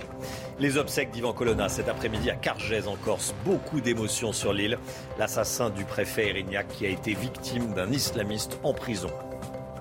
L'Agence internationale de l'énergie atomique inquiète pour le personnel du site de Tchernobyl. La ville ukrainienne où vivent les travailleurs de la centrale nucléaire est bombardée selon les autorités. Est-ce qu'on joue avec le feu? Je vous poserai la question. Et mon général, général Clermont, à tout de suite. Et puis Valérie Pécresse fait sa campagne en télétravail. Elle a le Covid, le Covid qui secoue ces derniers jours la campagne présidentielle. Les informations de Loïc Signor dans un instant. Ce sont des images d'une grande violence, celle d'un agent de sécurité roué de coups par un homme. Ça s'est passé mercredi soir dans un centre commercial de la Défense dans les Hauts-de-Seine. Son agresseur lui a asséné une dizaine de coups au visage avant de l'abandonner quasiment inanimé. Victime d'un traumatisme crânien sévère, l'homme de 62 ans, le vigile, a été transporté à l'hôpital. Il a été plongé dans le coma. Jules Boiteau, le récit. C'est un déluge de coups, une agression d'une extrême violence. Mercredi soir, dans un centre commercial du quartier de la Défense à Paris, un vigile est attaqué par un visiteur peu après 21h. Inconsciente, la victime est rapidement transportée à l'hôpital où elle est plongée dans le coma. Nous déplorons ce terrible événement et accompagnons notre agent de sécurité qui est toujours à l'hôpital actuellement. Selon les médecins, son pronostic vital n'est pas engagé. Pour l'heure, les circonstances de l'agression restent à déterminer. L'agent de sécurité âgé de 62 ans est bien connu dans le quartier. Il travaille dans le centre depuis plus de 30 ans un vigile au même titre qu'un policier, euh, euh, qu'une personne qui représente l'autorité, euh, se retrouve très régulièrement prise à partie. Alors, en tant que fonctionnaire de police, on a des moyens pour répondre aux attaques. un agent de sécurité dans un centre commercial, c'est beaucoup plus difficile pour lui. La direction du centre commercial a promis de renforcer la sécurité au sein de son établissement. Voilà, c'est révoltant. Euh, selon une information de nos confrères du Parisien, l'agent de sécurité euh, serait sorti du coma euh, hier soir. Ce sont des images et c'est une agression d'une violence dingue. L'homme est parti, laissant quasiment pour mort, on peut le dire, ce vigile de 62 ans, 30 ans qu'il travaille dans, ce, dans ce centre commercial. C'est bouleversant. Beaucoup d'émotions aujourd'hui en Corse. Les obsèques d'Ivan Colonna sont prévues aujourd'hui à 15h dans son village familial de Cargèse, en Corse du Sud, Chana. Une foule d'habitants est attendue pour lui rendre un dernier hommage. Le cercueil de l'assassin du préfet Erignac partira d'Ajaccio en milieu de journée. Les dernières informations de notre envoyé spécial Régine Delfour avec Olivier Gangloff. C'est ici, à l'église latine de Cargèse, que vont se dérouler les obsèques d'Ivan Colonna ce vendredi à 15h. Son corps sera ensuite inhumé dans le caveau familial qui se situe à quelques centaines de mètres de là. Des milliers de personnes sont attendues. Déjà, ce mercredi, ils étaient près de 2000 à l'aéroport à attendre sa dépouille. Ils ont formé une haie d'honneur avec des fumigènes, des euh, drapeaux corses, mais ils avaient aussi aligné des bougies le long de la route qui mène à l'espace funéraire ce jeudi de nombreuses personnalités politiques, mais aussi des anonymes, se sont succédés toute la journée pour rendre hommage à Ivan Colonna et présenter leurs hommages à la famille, notamment à ses deux fils. La guerre en Ukraine à présent, c'est l'une des villes ukrainiennes les plus bombardées par les Russes. Kharkiv, dans l'est ukrainien, est quasiment détruite. La deuxième ville du pays subit des frappes incessantes depuis plus d'un mois. Selon les Ukrainiens, au moins six civils sont morts et 15 personnes blessées dans le bombardement d'un bureau de poste hier. L'Union occidentale face à la Russie, Emmanuel Macron a pris la parole hier à, Bruxelles, Chana. Et il a fait plusieurs annonces, notamment celle de l'envoi de nouvelles armes défensives et létales aux Ukrainiens. Écoutez. Notre stratégie est donc de bien tout faire pour pouvoir stopper toute escalade, mais cesser le plus rapidement le conflit par notre soutien à l'Ukraine, nos sanctions et les discussions que nous poursuivons à quelques-uns avec euh, le président Poutine pour pouvoir trouver les voies et moyens d'une solution négociée. Et au fond, la ligne reste la même pour l'ensemble des alliés, continuer à fournir des armes défensives et létales, le faire dans un cadre d'efficacité complète, mais avec une ligne rouge, vous le savez, qui continue de ne pas être co-belligérant l'Agence internationale à l'énergie atomique. Inquiète pour le personnel de Tchernobyl. Selon les Ukrainiens, la ville où vivent les travailleurs, euh, ceux qui font tourner euh, cette centrale nucléaire sous, sarcophage, bien sûr, Tchernobyl, est bombardée. Et euh, ces bombardements mettent les familles et leurs logements, évidemment, en danger. L'AIEA est inquiète. L'AIEA qui gère le, nucléaire mondial. Général Clermont, est-ce qu'on joue là avec le feu? Est-ce que vous comprenez cette inquiétude de l'AIEA et comment la décrypter? Oui, c'est bien, entendu une préoccupation. Alors peut-être deux petits rappels rapides. D'abord, euh, on parle de nucléaire civil, on ne parle pas de nucléaire militaire, donc ce n'est pas du tout le, même sujet. On parle éventuellement de fuite radioactive qui pourrait, euh, qui pourrait euh, s'attaquer à l'environnement ou s'attaquer aux populations. pourquoi l'AIEA intervient? Elle intervient sur ce site. vous savez que cette guerre est particulière puisque c'est la première guerre où, sur le terrain d'opération, il y a des centrales nucléaires. Ça s'est jamais vu. Et les Russes ont déjà pris le contrôle de deux centrales nucléaires, hein, celle de Tchernobyl et celle de Zaropedja. Donc la question de la sécurité de ces centrales nucléaires prise sous contrôle des Russes se pose. Elle se pose en particulier à Tchernobyl, puisqu'effectivement, le village qui abrite les travailleurs sont bombardés. On a besoin de ces travailleurs qui vont assurer la sécurité de la centrale et la sûreté des installations nucléaires pour que Tchernobyl fonctionne correctement, en tout cas soit contrôlé correctement. Donc il y a, cet, enjeu direct. Et en fait, il y a un message plus, euh, un, peu caché, mais euh, très, facilement lisible pour les Russes, qui est de dire vous devez coopérer avec la UA pour l'ensemble des centrales nucléaires que vous contrôlez, c'est-à-dire euh, et Tchernobyl. Donc on veut envoyer des inspecteurs pour s'assurer que les règles de sécurité et de sûreté sont respectées. Et ce message a été également repris euh, par les, présidents du G7 dans leur compte-rendu, puisque également ils, signalent leurs préoccupations quant à la mise en sécurité et en sûreté des centrales sous contrôle russe. Merci, mon général. La présidentielle, plus que 16 jours avant le premier tour de la présidentielle. Comme chaque jour, on regarde ensemble les résultats de notre baromètre quotidien Opinionway pour CNews. Au premier tour, Emmanuel Macron perd encore un point. Encore un point. Moins un point. Il en a perdu trois en neuf jours. Le président de la République qui reste largement euh, devant ses concurrents en termes d'intention de vote. 27%, plus un point pour Marine Le Pen qui atteint désormais les 20%. Je vous laisse découvrir la suite de ces résultats en termes d'intention de vote au premier tour, au second tour en cas de duel Macron-Le Pen. Emmanuel Macron perd euh, un point et, Marine Le Pen en gagne un, 56%, 44%. Loïc Signor. Éric Zemmour, il est à 10%. Il est sur un plateau. Hein. Euh, 10%. Ça stagne à 10%. Il va tenter de relancer sa campagne dimanche avec un grand meeting au Trocadéro.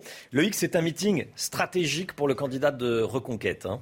Oui, c'est entre le baroud d'honneur et la relance de, cette campagne euh, qui patine dans les sondages pour Éric Zemmour.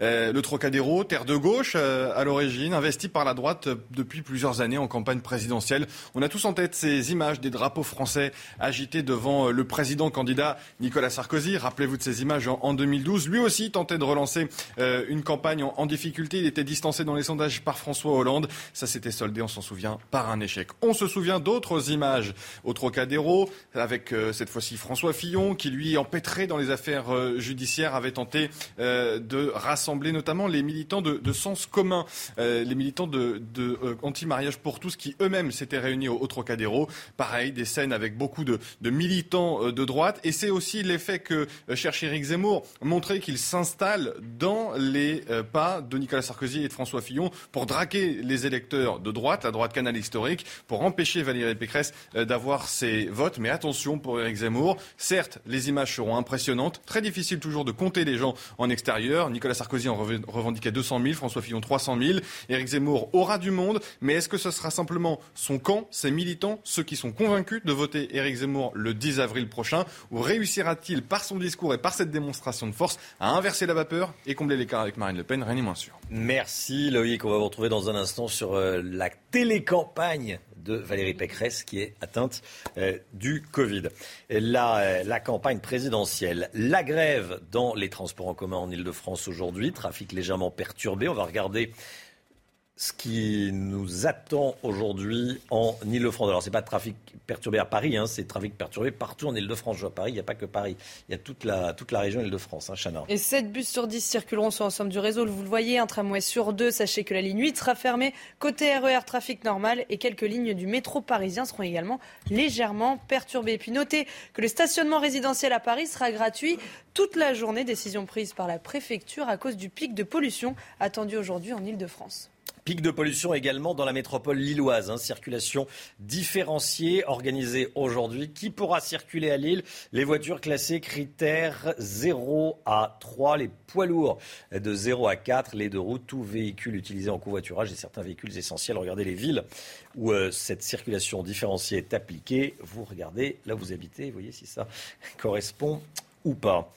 Dans l'actualité, l'épidémie de Covid également les chiffres, euh, ça continue de grimper, Chana. Hein. Eh oui, plus de 148 000 nouveaux cas ont été recensés ces dernières 24 heures à l'hôpital. Plus de 20 600 patients sont hospitalisés, 1523 sont en soins critiques. Enfin, 112 décès ont été recensés. Puis on va regarder ensemble l'évolution du nombre de cas de Covid quotidiens. En moyenne, sur 7 jours, plus de 110 000 personnes ont été contaminées en moyenne. Ces 7 derniers jours, on en comptait plus de 104 000 mercredi dernier.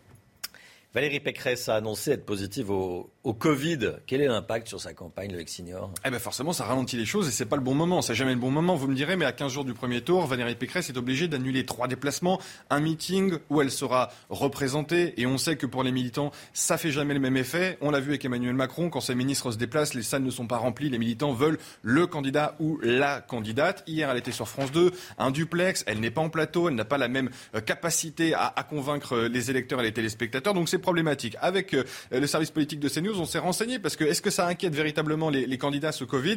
Ben, Vous allez le voir, pas tellement. Chacun prend ses précautions. Chez Marine Le Pen, par exemple, aucune inquiétude particulière, pas de mesure non plus particulière pour contrer le, le Covid. Elle ne l'a jamais eu, en tout cas jamais testé positive. Chez Eric Zemmour, on, manie même l'ironie. On pense faire le Trocadéro en télétravail ou en hologramme, référence à, Jean-Luc Mélenchon qui va réutiliser cette technique dans, dans plusieurs jours maintenant. Un peu plus d'inquiétude quand même chez Anne Hidalgo, où on dit dans son entourage qu'on fait avec. Il y a plusieurs cas chez les politiques, dans l'entourage politique d'Anne Hidalgo. On croise les doigts pour l'instant. Pour l'heure, pas perturbant avec les, visioconférences. Tout le monde s'adapte. Chez Emmanuel Macron, c'est pas tellement le candidat euh, qui inquiète parce qu'il est régulièrement testé grâce aux moyens de, de l'Elysée, mais c'est surtout les, équipes, la logistique. Donc, on a décidé dès le début de la campagne de mettre des binômes. Si une équipe tombe euh, en Covid, eh bien, une autre équipe est prête à la remplacer. Par exemple, pour le grand meeting du, du 2 avril euh, à la Défense, il faudra absolument tout le monde sur, sur, le, sur le pied d'œuvre, à pied d'œuvre. Et chez Jean-Luc Mélenchon, on se dit très respectueux euh, des gestes barrières parce que Jean-Luc Mélenchon est lui-même particulièrement inquiet du, du, Covid et on a pris ça euh, très tôt en, en, en, considération, la gêne que pourrait occasionner euh, un Covid pendant la campagne. Merci beaucoup Loïc Signor pour toutes ces informations et tout le service politique qui a, qui a ah bon, a, Depuis le Covid de Valérie Pécresse, on a décroché les téléphones. Merci beaucoup Loïc pour toutes ces informations. Allez, l'écho, on accueille Agnès Verdier-Molinier. Bonjour Agnès. Euh, on va parler avec vous des taux de la dette française qui étaient négatifs ou euh, quasiment à zéro depuis 2019 et qui commencent à remonter doucement. Où est-ce qu'on en est? Bah, Clairement, ça commence sérieusement à remonter. Et d'ailleurs, hier, hein, pour la première fois depuis 4 ans, on est au-delà des 1% sur euh, la dette à 10 ans euh, de la France. Alors c'est vrai, il y a environ un an, hein, on était négatif, on était autour de moins 0,06. Et bien là, on est à 0,92, 95, 96, 97. Et puis à 30 ans, on était à 0,7 et on est maintenant à 1,49. Donc c'est clair que ça bouge énormément. Alors ça semble encore très bas, hein, mais il faut noter que euh, c'est important. Ça, remonte alors même que la Banque centrale n'a pas encore commencé à arrêter euh, ses rachats de dettes hein, euh, et elle n'a pas non plus remonté ses taux, contrairement à la Banque centrale américaine ou à la Banque d'Angleterre. Concrètement, ça veut dire quoi? Bah, Ça veut dire que tout simplement, les marchés commencent à s'inquiéter un peu de la gestion de la France. Et ce n'est pas tellement étonnant. Hein. La Cour des comptes, il y a quelques semaines, on s'en souvient, euh, disait euh, attention euh, sur les finances publiques de la France, il va falloir économiser 9 milliards d'euros par an. Le FMI aussi sonnait l'alarme en disant qu'il allait falloir réduire hein, les dépenses à partir de, de 2023, beaucoup plus que ce qu'on a fait. Donc tout le monde commence à s'inquiéter un peu. Et d'ailleurs, il faut bien dire hein, que selon selon nos estimations de la Fondation IFRAP, entre 2022, 2023, 2024, on va avoir des besoins gigantesques d'emprunts euh, sur les marchés parce que les besoins de financement de la France, en comptant toutes les mmh. administrations publiques, c'est plus de 300 milliards d'euros par an. Donc ça reste des besoins de financement gigantesques. Le déficit reste euh, considérable. Bon, euh, il y a des raisons de s'inquiéter. J'ai l'impression qu'il n'y a que euh, Bercy et le gouvernement qui ne s'inquiètent pas. Hein. Alors officiellement, ils ne s'inquiètent pas trop, mais officieusement, euh, clairement, on surveille énormément hein, les taux de la France à 10 ans, à 30 ans. Et pourquoi? Tout simplement parce que quand on monte d'un point, eh bien, à 5 ans, ça fait 22 milliards de plus par an de la charge de la dette c'est considérable. Et alors, si on montait de 4 points. La charge de la dette, c'est le remboursement. Hein. Oui, c'est ça, c'est ce qu'on paye tous les ans. C'est-à-dire que là, on paye 30 milliards de. C'est les intérêts de l'emprunt. Voilà, on paye on paye 30 ouais. milliards par an. Alors, euh, on a eu toute une période mmh. où on avait de plus en plus de dettes et de moins en moins euh, de coûts annuels de la dette. Et alors, ça, c'est fini. Et si on passait à 4 points de plus hein, sur euh, la dette à 10 ans, eh bien là, on aurait 88 milliards de plus à payer au bout de 5 ans. Ça veut dire qu'en additionnant avec nos 30 milliards qu'on paye déjà, mais on serait à 120, 120 milliards d'euros par an. Ce serait carrément euh, infinançable. Alors, on sait qu'en plus, la BCE va devoir stopper ses rachats de dettes. On sait qu'elle va devoir remonter ses taux. On voit bien d'ailleurs les taux immobiliers là, qui commencent à monter, etc. etc.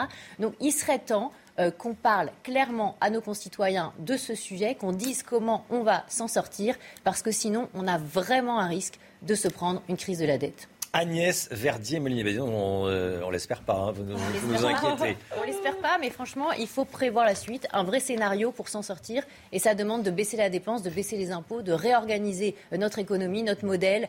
Il est temps vraiment de s'en préoccuper. C'est dommage que ce soit pas plus un sujet de campagne en ce moment. Ah, ça, je vous confirme. D'ailleurs, il y a quelle campagne? Il n'y a, pas, il y a, quasiment pas de campagne. On pas compris exactement passer les grands thèmes de campagne.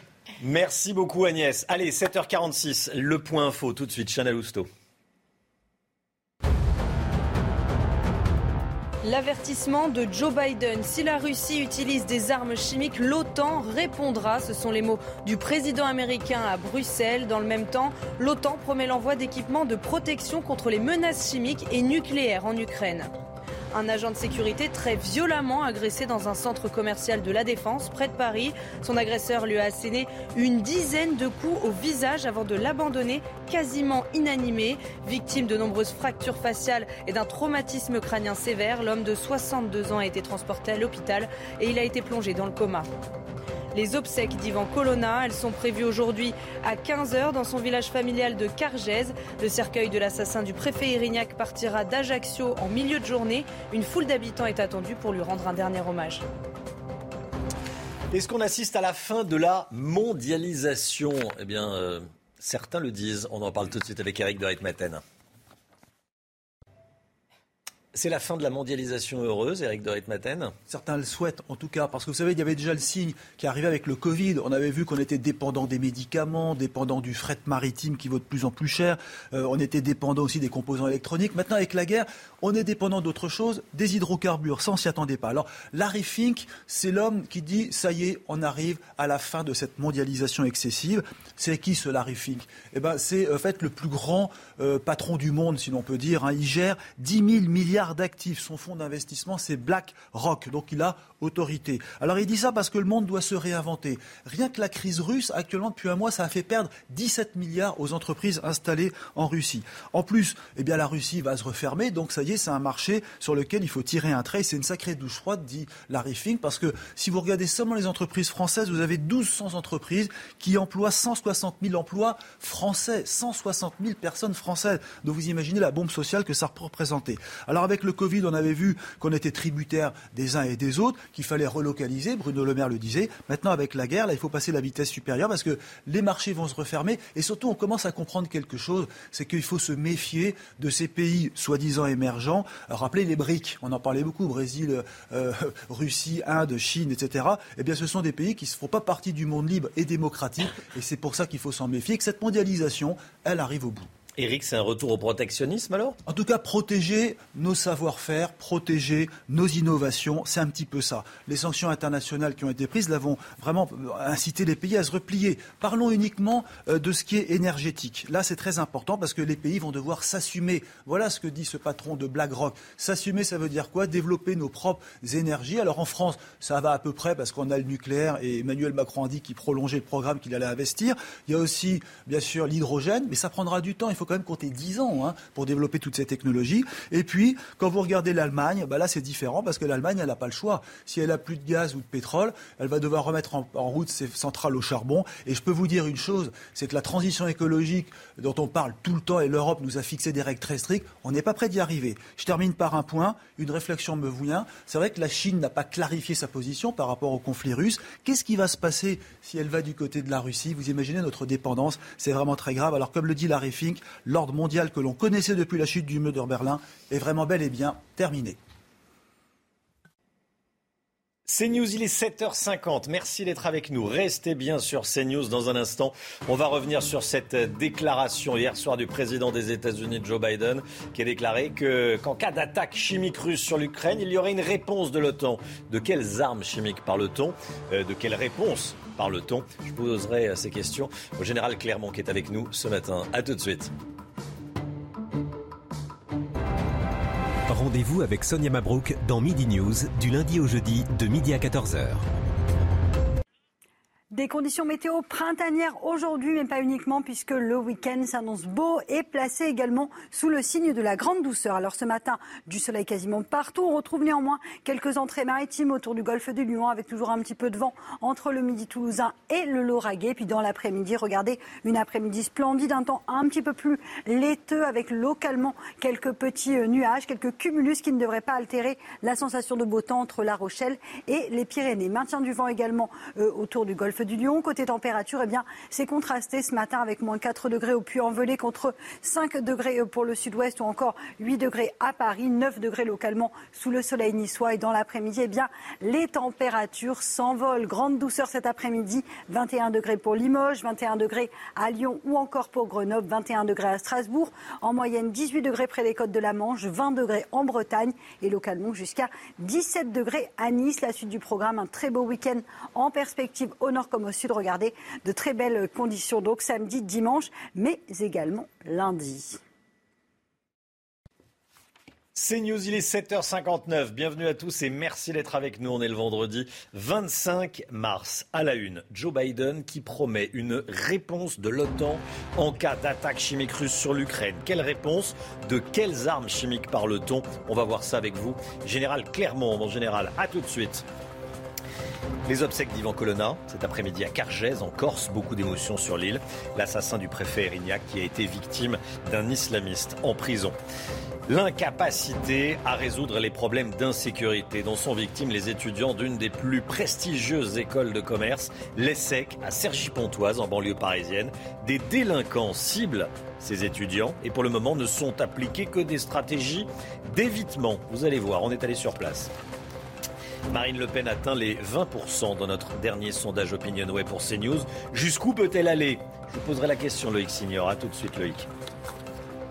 L'avertissement de Joe Biden, si la Russie utilise des armes chimiques, l'OTAN répondra. C'est ce que le président américain a dit hier à Bruxelles après trois sommets extraordinaires, Chana. Hein. Et dans le même temps, l'OTAN promet l'envoi d'équipements de protection contre les menaces chimiques et nucléaires en Ukraine. Toutes les précisions avec Sybille Delettre. C'est une menace crédible, un risque bien réel selon Volodymyr Zelensky, le président ukrainien.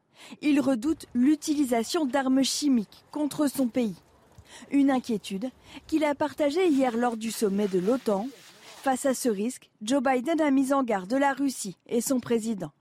Nous répondrions à l'usage d'armes chimiques s'il l'utilise. La nature de la réponse dépendrait de la nature de l'utilisation. Ces armes non conventionnelles frappent de manière indistincte les civils comme les soldats. Elles sont interdites par le droit international. Mais les pays de l'Alliance redoutent que Vladimir Poutine les utilise pour produire un effet psychologique terrifiant, notamment pour déverrouiller certaines positions. Alors pour contrer cette menace, l'OTAN va également apporter un soutien logistique. Les alliés se sont mis d'accord pour fournir des équipements pour aider l'Ukraine à se protéger contre des menaces chimiques, biologiques, radiologiques ou nucléaires. Ça peut inclure des équipements de détection, de protection ou un soutien médical. Des protections que l'OTAN apportera aussi à ses troupes déployées sur le flanc oriental. Général Clermont avec nous, mon général, quelle peut être la riposte de l'OTAN en cas d'attaque chimique Et quand on parle d'armes chimiques, on parle de quoi alors d'abord, on va parler d'un concept que, l'OTAN est en train d'adopter et qui me paraît salutaire, c'est le concept d'ambiguïté stratégique. Euh, sur ce sujet, euh, la réaction de l'OTAN aux armes chimiques, telle que le président Biden l'a dit, il y aura une réponse de l'OTAN, mais elle sera adaptée à la nature de l'attaque chimique. Euh, on introduit une dose d'ambiguïté. C'est-à-dire, pour, une première fois, on ne dit pas à Poutine ce qu'on fait ou ce qu'on ne fait pas, on, introduit le doute dans la tête de Poutine. Et introduire le doute dans la tête de Poutine, c'est fondamental dans cette guerre, parce qu'on a fait le contraire jusqu'à présent. Donc si on revient aux armes chimiques, effectivement, la réponse, c'est celle de l'OTAN. Elle peut être militaire ou pas militaire. L'OTAN a d'autres réponses que les réponses militaires. Et ça va dépendre de la nature. Alors la nature, c'est est-ce que ça va cibler des militaires? Est-ce que ça va cibler une ville? Est-ce que ça va être une attaque d'envergure sur plusieurs jours? Est-ce que ça sera la frontière de la Pologne?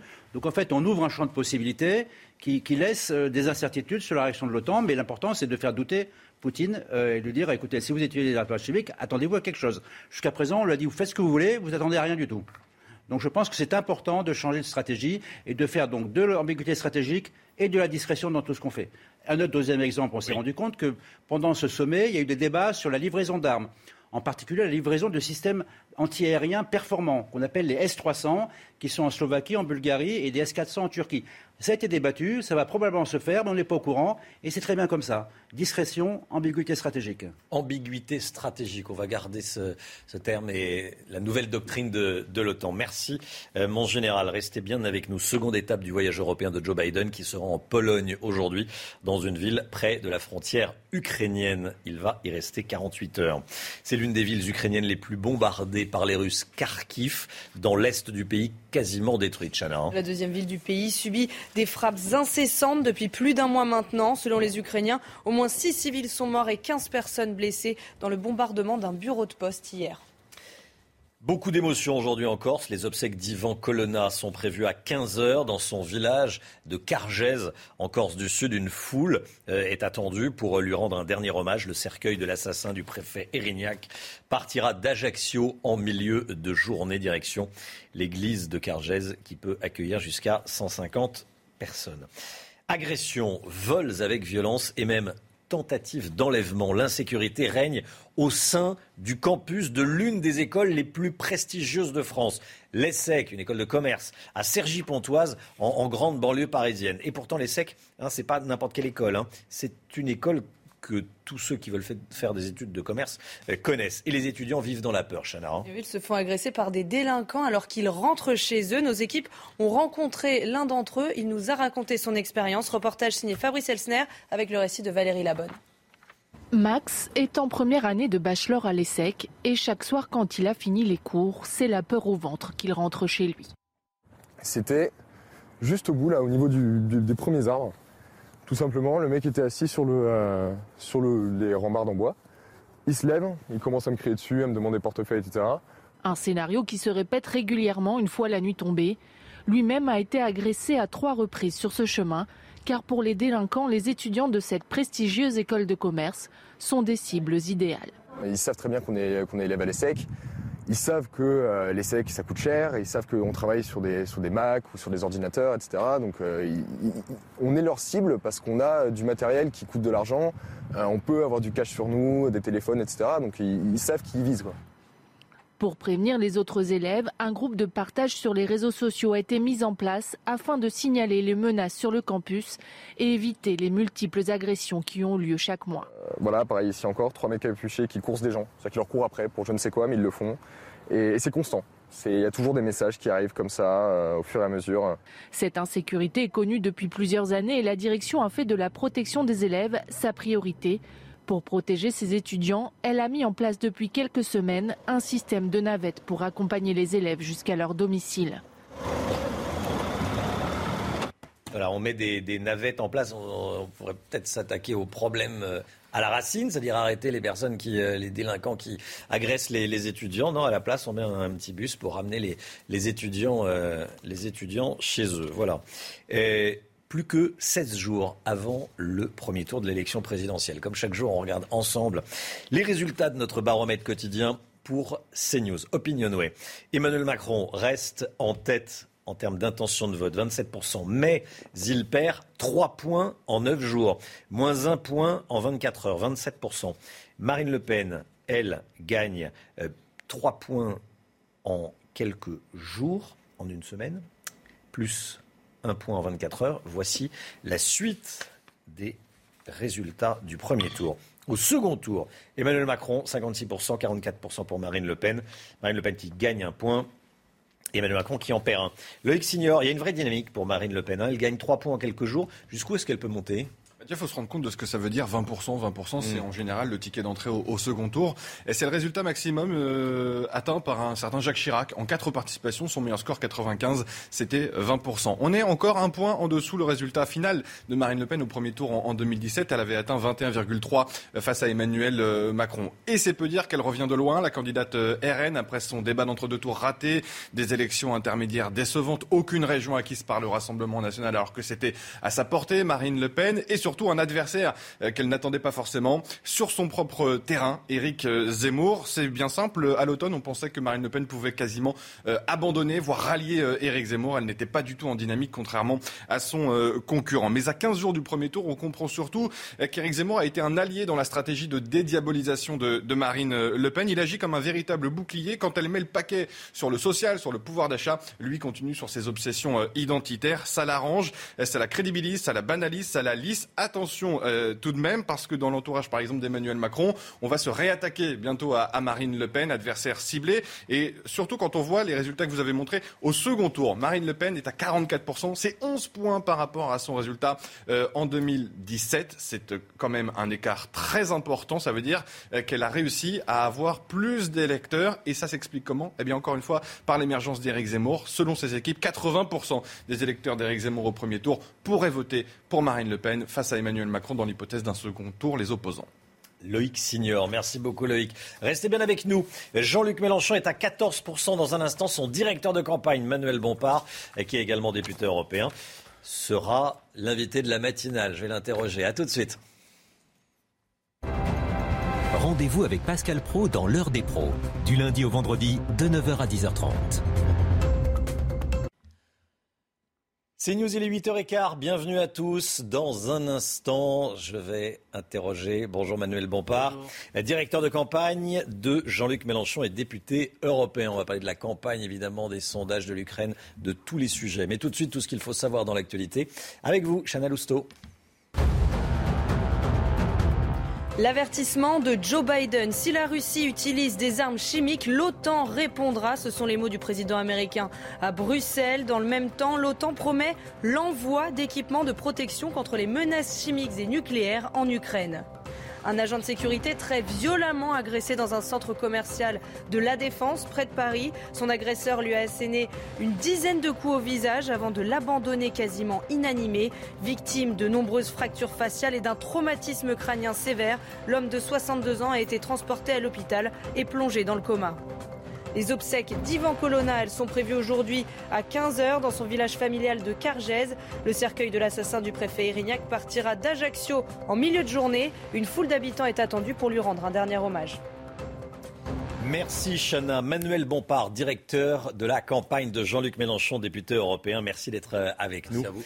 Et la guerre en Ukraine, Joe Biden est à, était à, à Bruxelles euh, jusqu'à hier soir. Il a promis une réponse de l'OTAN en cas d'utilisation par la Russie d'armes chimiques. Quelle serait la, ligne rouge à ne pas dépasser si Jean-Luc Mélenchon accédait à l'Elysée bah, La ligne rouge, c'est de tout faire pour ne pas rentrer en guerre nous-mêmes contre la Russie, puisqu'on connaît très bien le risque. Le risque, c'est une escalade militaire avec une puissance nucléaire, donc une guerre qui devient de facto une guerre totale. Donc il faut tout faire pour éviter de se retrouver dans cette situation.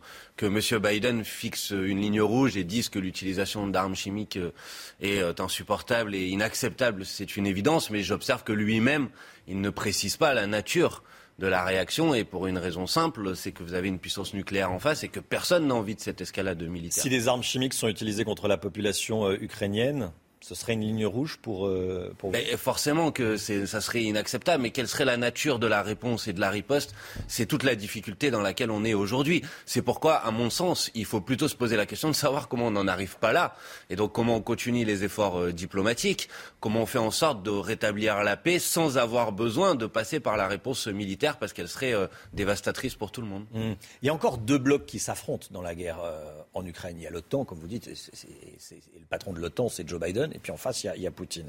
Euh, vous, vous êtes clairement dans le camp de, de Joe Biden, des Américains? Nous, on, est, on a clairement dit que l'agression russe, le fait que la Russie euh, franchisse la frontière avec l'Ukraine était inacceptable et devait être condamné mmh. par l'ensemble de la communauté internationale. Maintenant, il me semble que pour parvenir à rétablir la paix, il faut justement faire en sorte de ne pas s'enfermer dans un bloc qui serait le bloc de l'Europe et des États-Unis d'Amérique. Il faut isoler diplomatiquement le président russe et donc le faire en discutant avec l'ensemble des puissances euh, mondiales. D'ailleurs, j'ai observé que le président de la République, Emmanuel Macron, a lui-même pris ses distances avec la communication de, de, de l'OTAN euh, en disant euh, notamment il ne faut pas s'en prendre à la Chine. Au contraire, la Chine doit faire partie des gens avec qui on discute pour essayer mmh. d'isoler le, le, président russe. Donc voilà, il faut une solution qui soit nécessairement une solution diplomatique. On connaît les sujets qui doivent être posés sur la table. C'est la question de la sécurité aux frontières, mais il faut tout faire pour arrêter la guerre le plus rapidement possible. Voilà ce qu'on doit faire. Mais voyez où je veux euh, en venir. Est-ce que vous comprenez pas, au fond,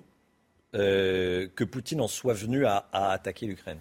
Non, on ne peut pas comprendre le fait qu'il euh, rompe avec le respect du droit international, qu'il franchisse pas le déclenchement de la guerre, mais, mais les raisons qui l'ont poussé. Ah, les raisons, c'est autre chose. Les raisons, bien évidemment, que ça fait depuis dix ans maintenant que nous alertons sur le fait que si on ne règle pas euh, la question de la sécurité aux frontières, du rapport entre la Russie et ses voisins, de la question de l'extension de l'OTAN toujours plus à l'est jusqu'aux frontières de la Russie, ça va dégénérer. Ça fait dix ans qu'on dit ça. Et là, malheureusement, euh, c'est en train de dégénérer. Ça a dégénéré. Néanmoins, on ne peut pas pour autant justifier l'intervention russe. Mmh. Ça, ça serait inacceptable. Donc, en tout cas, les causes qui ont produit cette euh, intervention, elles doivent être traitées. Et si on veut ramener la paix, on ne pourra pas le faire autrement qu'en discutant de ces sujets. Et donc, l'Ukraine, et le président Zelensky l'a dit d'ailleurs, doit dire euh, bon, ok, l'OTAN, on laisse ça de côté. Pourquoi pas la neutralisation de l'Ukraine Et puis nous aussi, on a des choses à demander aux Russes. Arrêtez de mettre des missiles à la frontière qui peuvent nous menacer nous. Faisons en sorte de mettre une nouvelle architecture de sécurité entre l'Europe et la Russie. Ça me paraît être la solution pour la paix. Les entreprises françaises doivent quitter la, Russie à tout prix Non, je pense pas. Je pense qu'il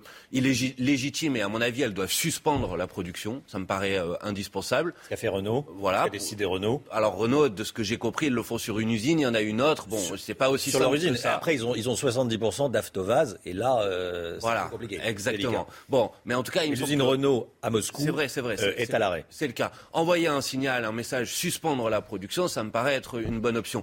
Se retirer totalement de, de, de, Russie me paraît pas la bonne solution parce que la guerre, j'espère, elle va pas durer pendant des années, des années, des années. Mmh. Donc, ce serait à mon avis dommage. Et puis, je ne vois pas en quoi ça permettrait de, rétablir la paix. Suspendre la production, j'y suis favorable la campagne présidentielle. Il y a notre baromètre quotidien Opinionway.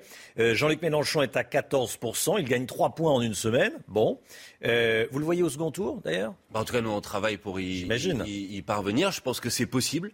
En tout cas, je pense qu'il y a plusieurs mois, euh, mhm. si on avait dit ça, tout le monde nous aurait dit, mais non, c'est impossible. Aujourd'hui, ça participe des euh, options possibles. Alors, c'est pas fait, bien sûr.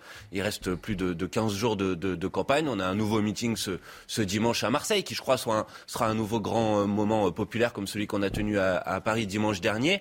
Maintenant, il faut convaincre. Et moi, pour convaincre, je veux dire aux, aux Françaises et aux Français, vous avez la possibilité d'envoyer envoyé au deuxième tour un candidat, Jean-Luc Mélenchon, qui est le seul parmi ceux qui peuvent se qualifier au deuxième tour, qui est en faveur du retour à la retraite à 60 ans, qui est en faveur du blocage des prix. On voit bien que les prix s'envolent, le prix des mmh. carburants, le prix du gaz, de l'électricité. Jean-Luc Mélenchon est le seul parmi ceux qui peuvent se qualifier au deuxième tour à défendre le blocage des prix, qui est en faveur de la hausse du SMIC, de l'augmentation des salaires. Et là aussi, les autres candidats ne le proposent pas. Et donc, à mon avis, c'est une opportunité à saisir d'envoyer un candidat qui défend ces grandes questions au deuxième tour. On a la chance d'avoir un débat de deuxième tour qui pourrait se poser sur ces sujets qui correspondent aux principale priorité et préoccupation des Françaises et des Français. Votre programme économique, euh, essence à 1,40€ le litre. Hein, on est autour de, de, de 2 euros actuellement. Le blocage du prix à la expliquer les, les, 60 centimes.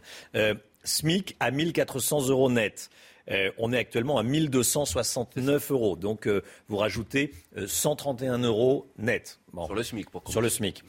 retraite à 60 ans. je veux dire, c'est c'est open bar. Comment vous financez tout ça Non, c'est pas open bar. Alors, euh, je vais vous dire comment on le, on le. Ça vous fait même sourire parce que, à la limite, pourquoi, le, pourquoi le litre d'essence n'a pas 1,30€, 1,20€ hein? Ben, Tout simplement parce que les propositions qu'on a mises sur la table, c'est sans doute à ma connaissance le seul programme qui est chiffré. Sérieusement, j'invite euh, tout le monde. On a fait une émission de plus de trois heures sur le sujet où on a présenté quelles sont les ressources qu'on met euh, en face, quelles sont le, les, les nouvelles ressources de l'État et quelles sont les dépenses. Donc c'est un programme qui est chiffré, c'est un programme qui, à mon avis, euh, euh, est indispensable. Parce que vous, pouvez dire euh, on ne peut pas le faire, mais ce qui est, ce qui est impossible à faire aujourd'hui, c'est tout simplement à vivre, de vivre avec des salaires qui sont trop bas, de vivre avec le prix du carburant qui a excédé 2 euros le litre. Ça, c'est impossible. C'est insupportable pour les gens qui n'arrivent plus à vivre. Et vous savez très bien ce qui va se passer, c'est qu'il y a des gens qui commencent à dire moi, je ne vais pas aller travailler parce que finalement, j'y gagne rien. Ça me coûte trop cher d'aller me déplacer. Donc ça, c'est une situation. À se dire. exactement. Vous avez raison, ça commence à se dire. Après, c'est une situation qui est inacceptable. Ça règle pas le problème des 60 centimes entre 1,40€ et, et, et, et, 2 bah,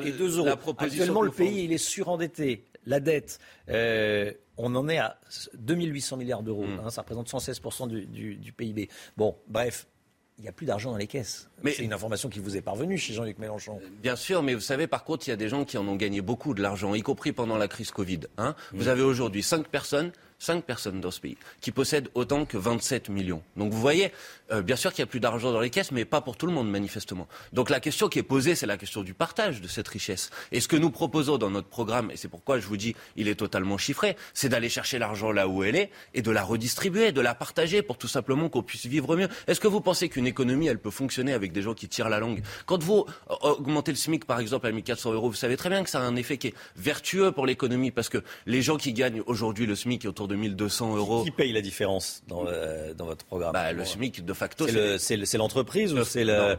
vous, baissez les. De facto, c'est les entreprises qui, qui hmm. doivent prendre en charge augmenter, une, hausse du, une, hausse du, salaire. Donc Mais vous comme allez nous savons, expliquer à un, un, petit patron qui a, vous répondre gars, sur ce sujet. Euh, dans une entreprise de BTP qui doit cracher au bassinet 200 euros, 250 euros par mois. Euh, donc ça veut dire 1000, 1250 alors j'allais justement vous répondre mmh. sur ce sujet en vous disant qu'on n'est pas étranger à cette problématique et donc euh, Jean-Luc Mélenchon a mis dans son programme la mise en place d'un fonds de mutualisation qui permet que le, surcoût généré par la hausse du SMIC soit pris en charge par les grands groupes et pas par les petites entreprises. Parce que l'objection que vous faites, elle est juste, mais l'objection que vous faites, c'est toujours la même. C'est-à-dire, les petites entreprises vont pas s'en sortir, mais vous oubliez qu'il y en a des très grandes entreprises qui, elles, ont aucune difficulté financière, qui, accumulent, qui accumulent les dividendes, mais, qui, qui, ont explosé les dividendes, plus de 70% d'augmentation dans les deux dernières années. Donc c'est eux qu'il faut mettre à contribution. Et bien sûr, ça ne doit pas être les petites entreprises qui assument toutes seules la charge, sinon ils n'y arriveront pas. Donc nous avons mis en place une proposition qui me paraît intelligente, c'est de faire en sorte qu'il y ait une sorte de mutualisation des cotisations sociales pour que ce soit plutôt les grandes entreprises qui les payent et pas les petites. Le RSA euh, conditionné à l'exercice euh, d'une activité comme une formation, c'est ce que euh, propose le, candidat Macron. Bonne idée, ça remotive les bénéficiaires du RSA. Vous n'avez pas envie qu'ils restent au RSA toute leur vie, donc comment on fait pour les en sortir? Ça, c'est la proposition du président candidat. comme on dit, non, je, je, je non. Alors, bien sûr que, mais vous savez, même les gens du RSA, ils n'ont pas envie d'être au RSA toute leur vie parce que, oui. vous avez beaucoup de difficultés à vivre quand vous avez le RSA. Mais s'il y a du travail pour euh, faire travailler les gens 15 euh, à 20 heures, mais dans ce cas-là, le plus simple, c'est de créer des emplois, de faire un contrat de travail. Vous savez très bien, parce que ce, que, ce qui ne me plaît pas derrière cette philosophie, c'est qu'on donne l'impression que les gens qui sont au RSA n'ont pas envie de travailler. Alors, je dis pas que ça peut pas arriver pour quelques personnes, mais l'immense majorité des gens qui sont au RSA aujourd'hui, ils cherchent un boulot, ils en trouvent pas. Donc, comment on fait pour créer les emplois qui permettent à tout le monde de travailler. C'est ça, à mon avis, la question qui doit être posée. Dans le programme que, de Jean-Luc Mélenchon que nous avons mis sur la table, que chacun peut retrouver en librairie, nous estimons qu'on va créer plus, plusieurs millions d'emplois dans la bifurcation écologique, dans l'économie de la mer, dans l'agriculture paysanne. Et on le fait d'abord en créant des emplois, en formant les gens pour pouvoir les occuper, plutôt qu'en les pointant du doigt comme si finalement ils n'avaient pas envie de travailler, ce qui ne correspond à aucun chiffre de la réalité. Le nombre d'emplois non pourvus dans ce pays, c'est autour de 200 000. Le nombre de chômeurs, c'est autour de 6 millions. Vous voyez bien que l'un correspond pas à l'autre. Donc c'est une erreur, à mon avis, de pointer du doigt les gens. Non, non, non, c'est pas vrai. Euh, ah bah, vous... de Pôle emploi, il y en a des centaines de milliers, bah, plus que deux centaines de milliers. vous, trouverez les chiffres, ça a été vérifié, les chiffres que je viens d'indiquer, mais vous en ferez la vérification et chacun le, vérifiera sur les réseaux sociaux, sur Internet, etc. Voilà. Euh, j'aimerais qu'on parle également de ce qui se passe dans le pays. Euh, il y a des fonctionnaires qui souffrent euh, et qu'on en marre en France, ce sont les policiers. Mmh. Euh, on va regarder des, images. Regardez ce qui s'est passé cette semaine dans l'Essonne. Des tirs de mortier. C'est quotidien. Vous discutez probablement comme moi régulièrement avec des policiers. Vous dites que c'est quotidien. Qu'est-ce que vous proposez contre ça? Déjà Et quelle est votre réaction, vous qui êtes, je le rappelle, directeur de campagne de Jean-Luc Mélenchon. Bah. Quel est votre quand vous voyez euh, ça Qu'est-ce que vous dites? Bah, C'est inacceptable. Je mmh. comprends que des policiers soient dans une situation qui soit extrêmement difficile. On les aide assez, les policiers? Non, euh, euh, sans doute pas. D'abord parce que euh, ils sont pas suffisamment nombreux. Mmh. Ensuite parce qu'ils travaillent souvent dans, dans des, des, des, locaux, des commissariats qui sont dans des états qui sont insupportables. Il y a une problématique dont personne ne parle, qui est la problématique des suicides dans la police. Et je voudrais dire, parce que mmh. souvent on remaquille le mouvement que je représente ici comme un mouvement anti-policier. Le seul groupe à l'Assemblée nationale qui a proposé une commission d'enquête pour enquêter sur les raisons et la manière de répondre à la problématique des suicides dans la police, mmh. c'est le groupe de la France insoumise. Donc bien évidemment qu'on n'est pas étranger à ça. On a un livret complet de notre programme qui est consacré à la question de la sécurité. On propose de rétablir une forme de police de proximité pour faire en sorte qu'il y ait de la présence humaine dans les quartiers et qu'on mette un terme à ce type de pratique. Je ne dis pas que c'est quelque chose de facile, mais personne effectivement peut s'en désintéresser. Il y a euh, également ce qui s'est passé aux quatre temps. Euh, je ne sais pas si on va pouvoir voir les, images. Euh, on en parle depuis le début de la matinale. C'est un vigile de 62 ans. C'est bouleversant ce qui, s'est passé. Voilà les images. un vigile de 62 ans qui travaille aux quatre temps depuis 30 ans. je le dis parce que ça ajoute au drame, à mon sens une personne ultra violente. On, floute les images parce que c'est trop violent qui s'en va, qui laisse la personne inanimée. Qu'est-ce que ça vous inspire Que mérite cette personne Et comment faire pour éviter que euh, ça se reproduise? Malheureusement, j'étais en direct avec un spécialiste de la, des vigiles, enfin un représentant de la profession à, 7 heures, euh, qui disait que c'était de moins en moins rare. Voilà. Ce que ça m'inspire, c'est du, dégoût, bien évidemment, mmh. et de la solidarité pour cette personne. Euh, comment on fait pour euh, résoudre le problème? Non, Votre deuxième question, c'est ma question. Ma question le fond, le fond de ma question, c'est est-ce qu'on est, est, est, assez sévère avec les délinquants? Bah, En tout cas, elle est, elle est là. Le, fond de ma question, c'est ça. J'espère que cette personne, elle va être identifiée. J'espère que cette personne, elle va être jugée. Et mm. j'espère que cette personne, elle va être condamnée pour l'acte inacceptable qu'elle a commis. Est-ce qu'on est suffisamment euh, sévère? C'est ça votre question? Je pense qu'on a une difficulté sur le temps de traitement des dossiers dans la justice, sur les moyens qui sont attribués à la justice, qui fait, qui fait que souvent les dossiers ils mettent un an, deux ans, trois ans avant d'être jugés. Donc est-ce qu'on peut améliorer des choses? Bien évidemment que oui. Mais pour ça, ça passe par le fait qu'on arrête de dire ça coûte trop cher la justice, ça coûte trop cher les fonctionnaires, ça coûte trop cher la police. Il faut consacrer le budget nécessaire pour faire en sorte que les gens puissent être arrêtés, c'est la police, que les gens puissent être jugés, c'est la justice, dans des bonnes conditions. Aujourd'hui, une condamnation à moins d'un an de prison ferme ne s'effectue pas euh, en prison. On va pas derrière la prison. Ça veut dire que la, décision des juges n'est pas respectée. Euh, est-ce qu'avec Jean-Luc Mélenchon, elle le sera? Ben, Ça, c'est derrière la, votre question, il y a un débat qui s'appelle qui est le débat sur les peines planchées. Bon, le problème, si vous voulez, c'est que ça a déjà été mis en place et ça ne fonctionne pas. Ça n'a pas fonctionné. C'est pas les peines planchées, c'est l'application de la peine. Mais un juge qui décide d'un an de prison ferme. Non, non, c'est pas les peines planchées, c'est l'application de la condamnation. Bah, ne donnez pas le sentiment que les je donne aucun sentiment, ne sont pas appliquées. de la cour d'appel qui m'a dit bah, si elles ne le sont, si, elles, ne sont pas, c'est que parfois il y a des, des, des, des, exceptions. Il y a des gens qui ne sont pas incarcérés, qui ont euh, d'autres formes de, d'application de, de, leur peine. Je ne connais pas le cas particulier que vous êtes en train de citer ici, bien évidemment, mais il faudra regarder les choses en détail. Mm. Mais en tout cas, il n'est pas prévu de dispositif euh, euh, particulier autre que celui que je suis en train de citer, c'est-à-dire de faire en sorte de donner davantage de moyens à la justice pour que les dossiers puissent être traités plus rapidement et de faire en sorte que les gens, quand ils ont commis un acte inacceptable, soient condamnés pour ça. Voilà, il faut appliquer la loi, ça c'est une évidence. Manuel Bompard, directeur de campagne de Jean-Luc Mélenchon, député européen. Merci beaucoup d'être venu ce matin sur le plateau de la matinale. Bonne journée à vous. Bonne journée. Il est 8h31. Tout de suite la suite de la matinale.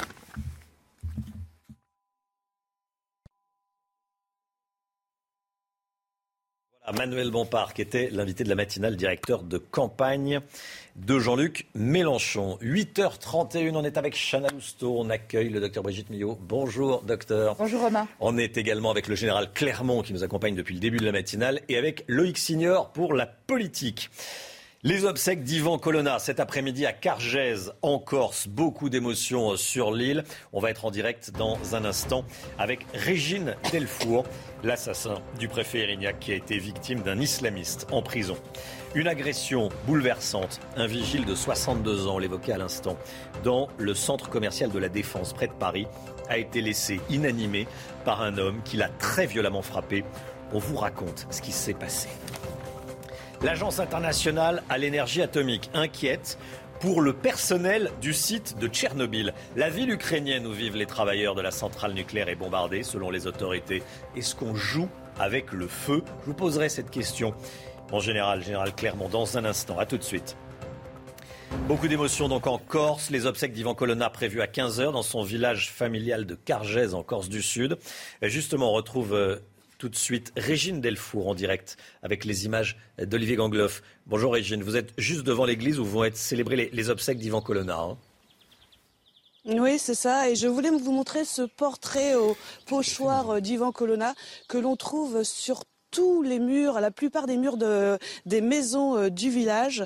Il y en a un peu, un peu partout. Il y a aussi ces drapeaux corses, hein, qui, le drapeau corse qui flotte partout euh, dans le village de Carzès. Donc c'est dans cette, dans cette église euh, latine de 150 places que vont être célébrées les obsèques d'Ivan Colonna. Le père Antoine Forger, dit Tony, donc conduira la cérémonie.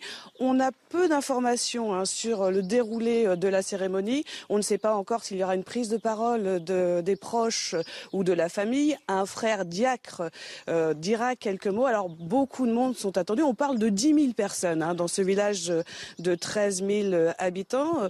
un appel euh, à, ce que toute activité soit euh, cessée sur l'île et aussi une minute de silence soit observée dès 15 heures a donc été lancée. Hein. C'est à 15 heures que les obsèques, que la cérémonie euh, va commencer. À l'issue de la cérémonie, le cercueil empruntera ce chemin pour rejoindre le caveau familial qui se situe à, une quelque, à peu près 500 mètres de là. Merci beaucoup, Régine Delfour avec Olivier Gangloff.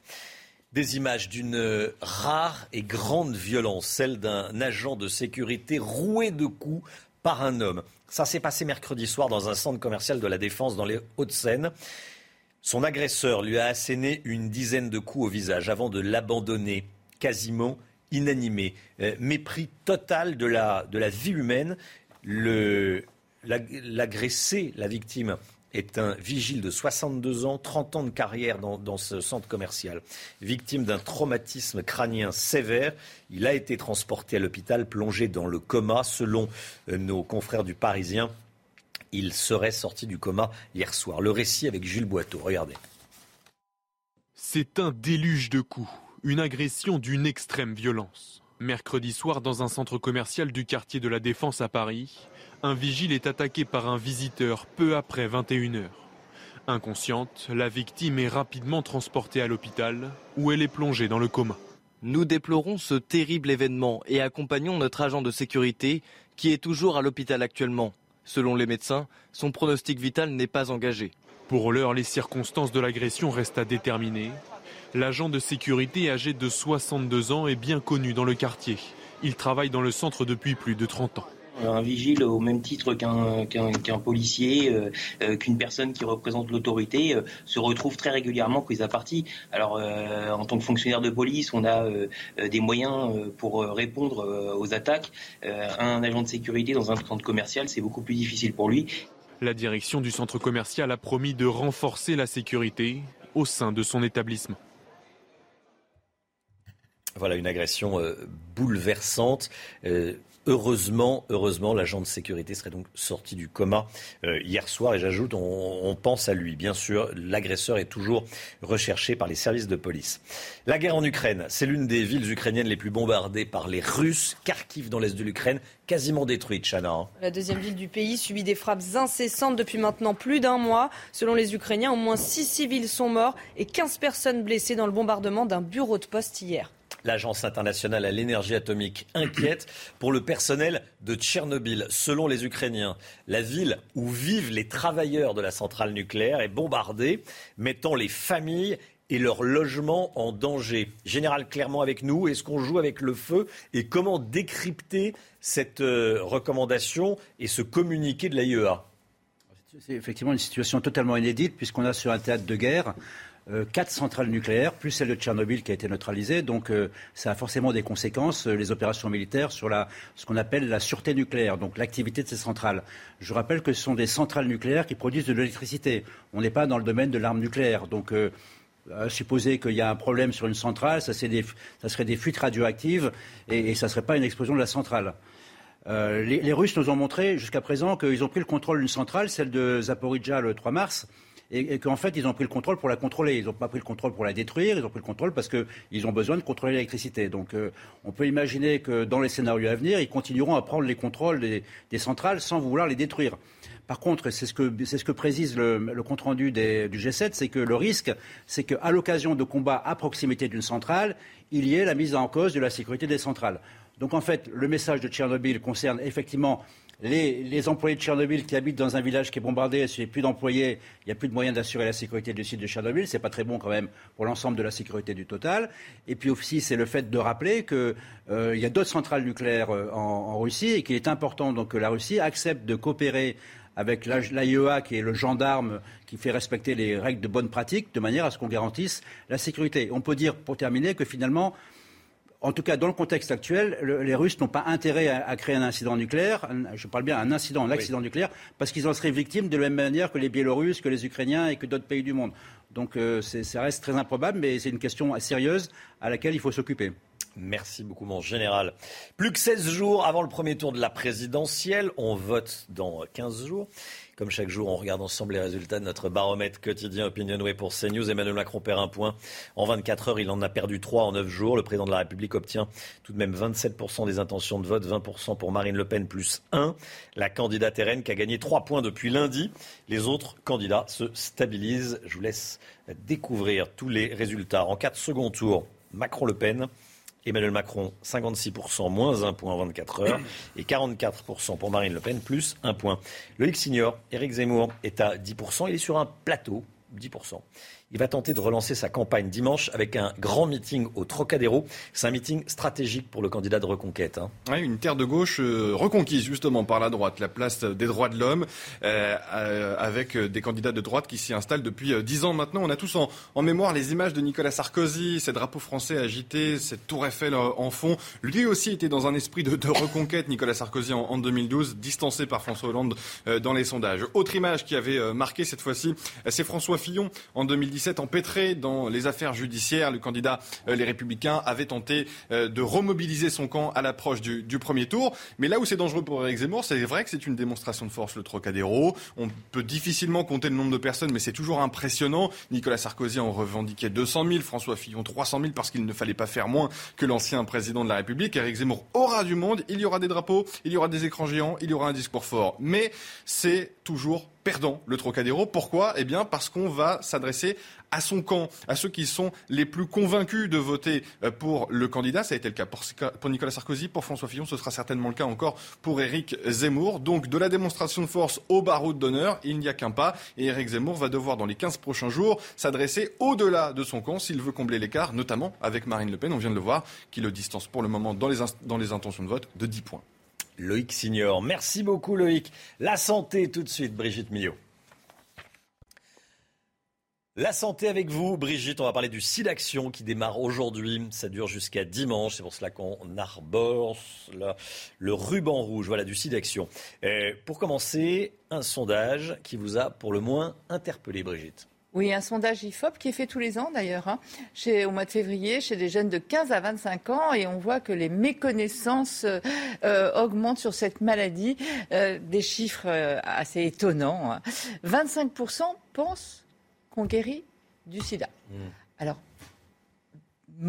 mauvaise nouvelle, on ne guérit toujours pas du sida. Certes, les traitements se sont nettement améliorés. Hein. Maintenant, on peut vivre, avoir une, activité quotidienne quasiment normale. On peut avoir maintenant des traitements par comprimé. On peut avoir aussi des, traitements en injectable tous les deux mois. Est, ils sont en train de mettre en place des traitements, qu'ils appellent intermittents, c'est-à-dire que vous prenez les traitements cinq jours par semaine et le week-end, vous pouvez arrêter. Enfin, on, on, peut avoir une vie quasiment normale.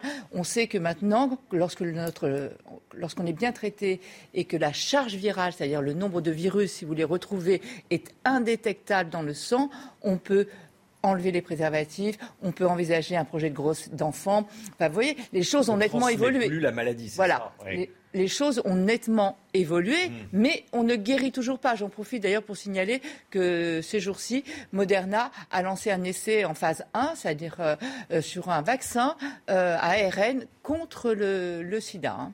Ça vient de commencer. Donc voilà, on ne guérit toujours pas du sida, malheureusement, même si les traitements se sont nettement améliorés. Autre chiffre, là, assez inquiétant, ils pensent, la plupart de, ces jeunes pensent qu'on peut toujours attraper le sida en embrassant quelqu'un, mmh. en allant sur des toilettes publiques, s'asseoir dans les toilettes publiques ou en buvant un verre. Alors c'est assez étonnant parce qu'ils pensent que ça se transmet très facilement. Et pourtant, il y a une baisse de l'utilisation des préservatifs, euh, il y a quasiment plus de dépistage. Euh, c'est assez étonnant. Et surtout, on voit que ces chiffres augmentent d'année en année. C'est-à-dire que la méconnaissance augmente d'année en année sur cette maladie. Peut-être parce que nous, aussi, on en parle beaucoup moins. Hein, il y a moins d'informations. donc voilà, c'est assez étonnant. On va refaire un petit point, si vous voulez, puisque ça apparaît quand même important, sur les différents modes de transmission hein, de cette maladie. Donc transmission lors de rapports sexuels, pénétration vaginale, pénétration anale et buccale. Par le sang, donc échange de seringues. Et, euh, grâce aux seringues à usage unique, on a nettement moins de contamination chez les toxicomanes. Vous ah savez, avant, il y avait essentiellement deux populations, les homosexuels et les toxicomanes. Là, euh, beaucoup moins. Ça a beaucoup baissé chez les toxicomanes bah, avec les kits, c'est ça les, Voilà, à usage unique, Cyril. Les seringues neuves. Bah, voilà. Et à usage unique, c'est-à-dire la personne, avant, on se les échangeait, maintenant, on ne peut pas. J'en profite d'ailleurs pour rappeler, pareil, ces jours-ci, euh, vous savez qu'avant, les homosexuels ne pouvaient pas donner leur sang à moins euh, de prouver une liaison stable depuis plus de deux ans. Là, maintenant, les homosexuels peuvent donner leur sang. Donc, transmission par le sang et transmission aussi mère-enfant lors de la grossesse et aussi euh, lors de l'allaitement. Donc voilà pour les modes de transmission. Donc je le répète, euh, on peut euh, embrasser quelqu'un, on peut serrer la main à quelqu'un, on peut boire dans le verre de quelqu'un sans risquer d'être contaminé par le VIH, par le virus du sida. autre chose aussi qui est importante et qui se fait malheureusement de moins en moins, le dépistage. Imaginez, vous débutez une relation. Ben, je pense que c'est important de revenir au préservatif on a l'impression que les jeunes ont oublié le préservatif, c'est fini. Il y a eu une génération où c'était vraiment, on faisait attention, et maintenant, non, il n'y a plus cette peur, justement, parce qu'ils pensent qu'on en guérit, en tout cas qu'on n'en meurt plus. Euh, on ne voit plus de personnes euh, mourir comme on l'a vu à notre, notre génération. Et c'est vrai qu'ils ne font plus attention. Donc, le préservatif, ça existe, c'est le meilleur mode de prévention de cette maladie. Euh, et puis, le dépistage. Il y a trois modes de dépistage, trois modes principaux. Soit vous pouvez faire une prise de sang, soit vous pouvez faire ce qu'on appelle un TROD, un test rapide d'orientation diagnostique, on en avait beaucoup parlé pendant l'épidémie, soit au bout du sang, soit en test salivaire, soit vous pouvez faire maintenant des autotests, c'est-à-dire que vous allez chercher un test en pharmacie, vous le faites chez vous tout seul avec une petite piqûre au bout du doigt. J'en profite tout de même pour rappeler ça, c'est important pour les personnes euh, de savoir. Imaginons que vous ayez un rapport à risque euh, qui peut se présenter. Hein, vous apprenez euh, comme ça. Vous avez 24 à 48 heures pour faire un traitement post-exposition. Donc, aller dans un centre, prendre un traitement si vous avez eu un rapport à risque. Si vous avez dépassé ce délai, pour le évidemment, il faudra faire attention et vous protéger lors de rapports sexuels, mais il faut attendre six semaines avant de faire une, euh, prise de sang pour, euh, de dépistage pour savoir si vous avez été contaminé ou pas. Parce qu'il faut le temps de fabriquer les anticorps. Donc inutile d'aller faire une prise de sang tout de suite pour savoir si vous avez été contaminé ou pas.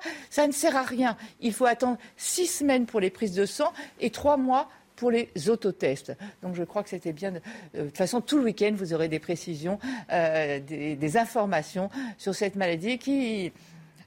Finalement, peut-être que c'est une bonne nouvelle qu'elle soit de moins en moins connue. Ça prouve qu'elle fait, qu'elle est de mieux en mieux prise en charge. Mais en tout cas, je pense que d'être informé, c'est toujours. Voilà, don.sidaction.org et le 110 par, euh, par téléphone. Merci Brigitte. 8h47, 9h moins le quart. Tout de suite, tout ce qu'il faut savoir dans l'actualité, comme tous les quarts d'heure, toute la journée euh, sur CNews.info. Chana Lousteau, tout de suite. L'avertissement de Joe Biden. Si la Russie utilise des armes chimiques, l'OTAN répondra. Ce sont les mots du président américain à Bruxelles. Dans le même temps, l'OTAN promet l'envoi d'équipements de protection contre les menaces chimiques et nucléaires en Ukraine. Un agent de sécurité très violemment agressé dans un centre commercial de La Défense, près de Paris. Son agresseur lui a asséné une dizaine de coups au visage avant de l'abandonner quasiment inanimé. Victime de nombreuses fractures faciales et d'un traumatisme crânien sévère, l'homme de 62 ans a été transporté à l'hôpital et plongé dans le coma. Les obsèques d'Ivan Colonna, elles sont prévues aujourd'hui à 15h dans son village familial de Cargèse. Le cercueil de l'assassin du préfet Erignac partira d'Ajaccio en milieu de journée. Une foule d'habitants est attendue pour lui rendre un dernier hommage. C'est News 8h48. Merci d'avoir démarré cette journée avec nous. On se retrouve lundi pour une nouvelle matinale, 5h55. Demain, c'est Isabelle Moreau. On se retrouvera lundi avec vous, Chana Lousteau, le docteur Brigitte Millot. Merci, Général Clermont. On va vous retrouver évidemment la semaine prochaine. Merci beaucoup de nous avoir, euh, nous de nous euh, euh, apporter votre expertise. passionnant, toujours très clair et ça, ça éclaire sur ce qui se passe. On, comprend mieux grâce à vous. Merci beaucoup. Et avec euh, Loïc Signor pour la politique, bien sûr. Dans un instant, c'est l'heure des pros avec Pascal Pro et tous ses invités. Belle journée à vous sur CNews. Tout de suite, Pascal Pro dans l'heure des pros.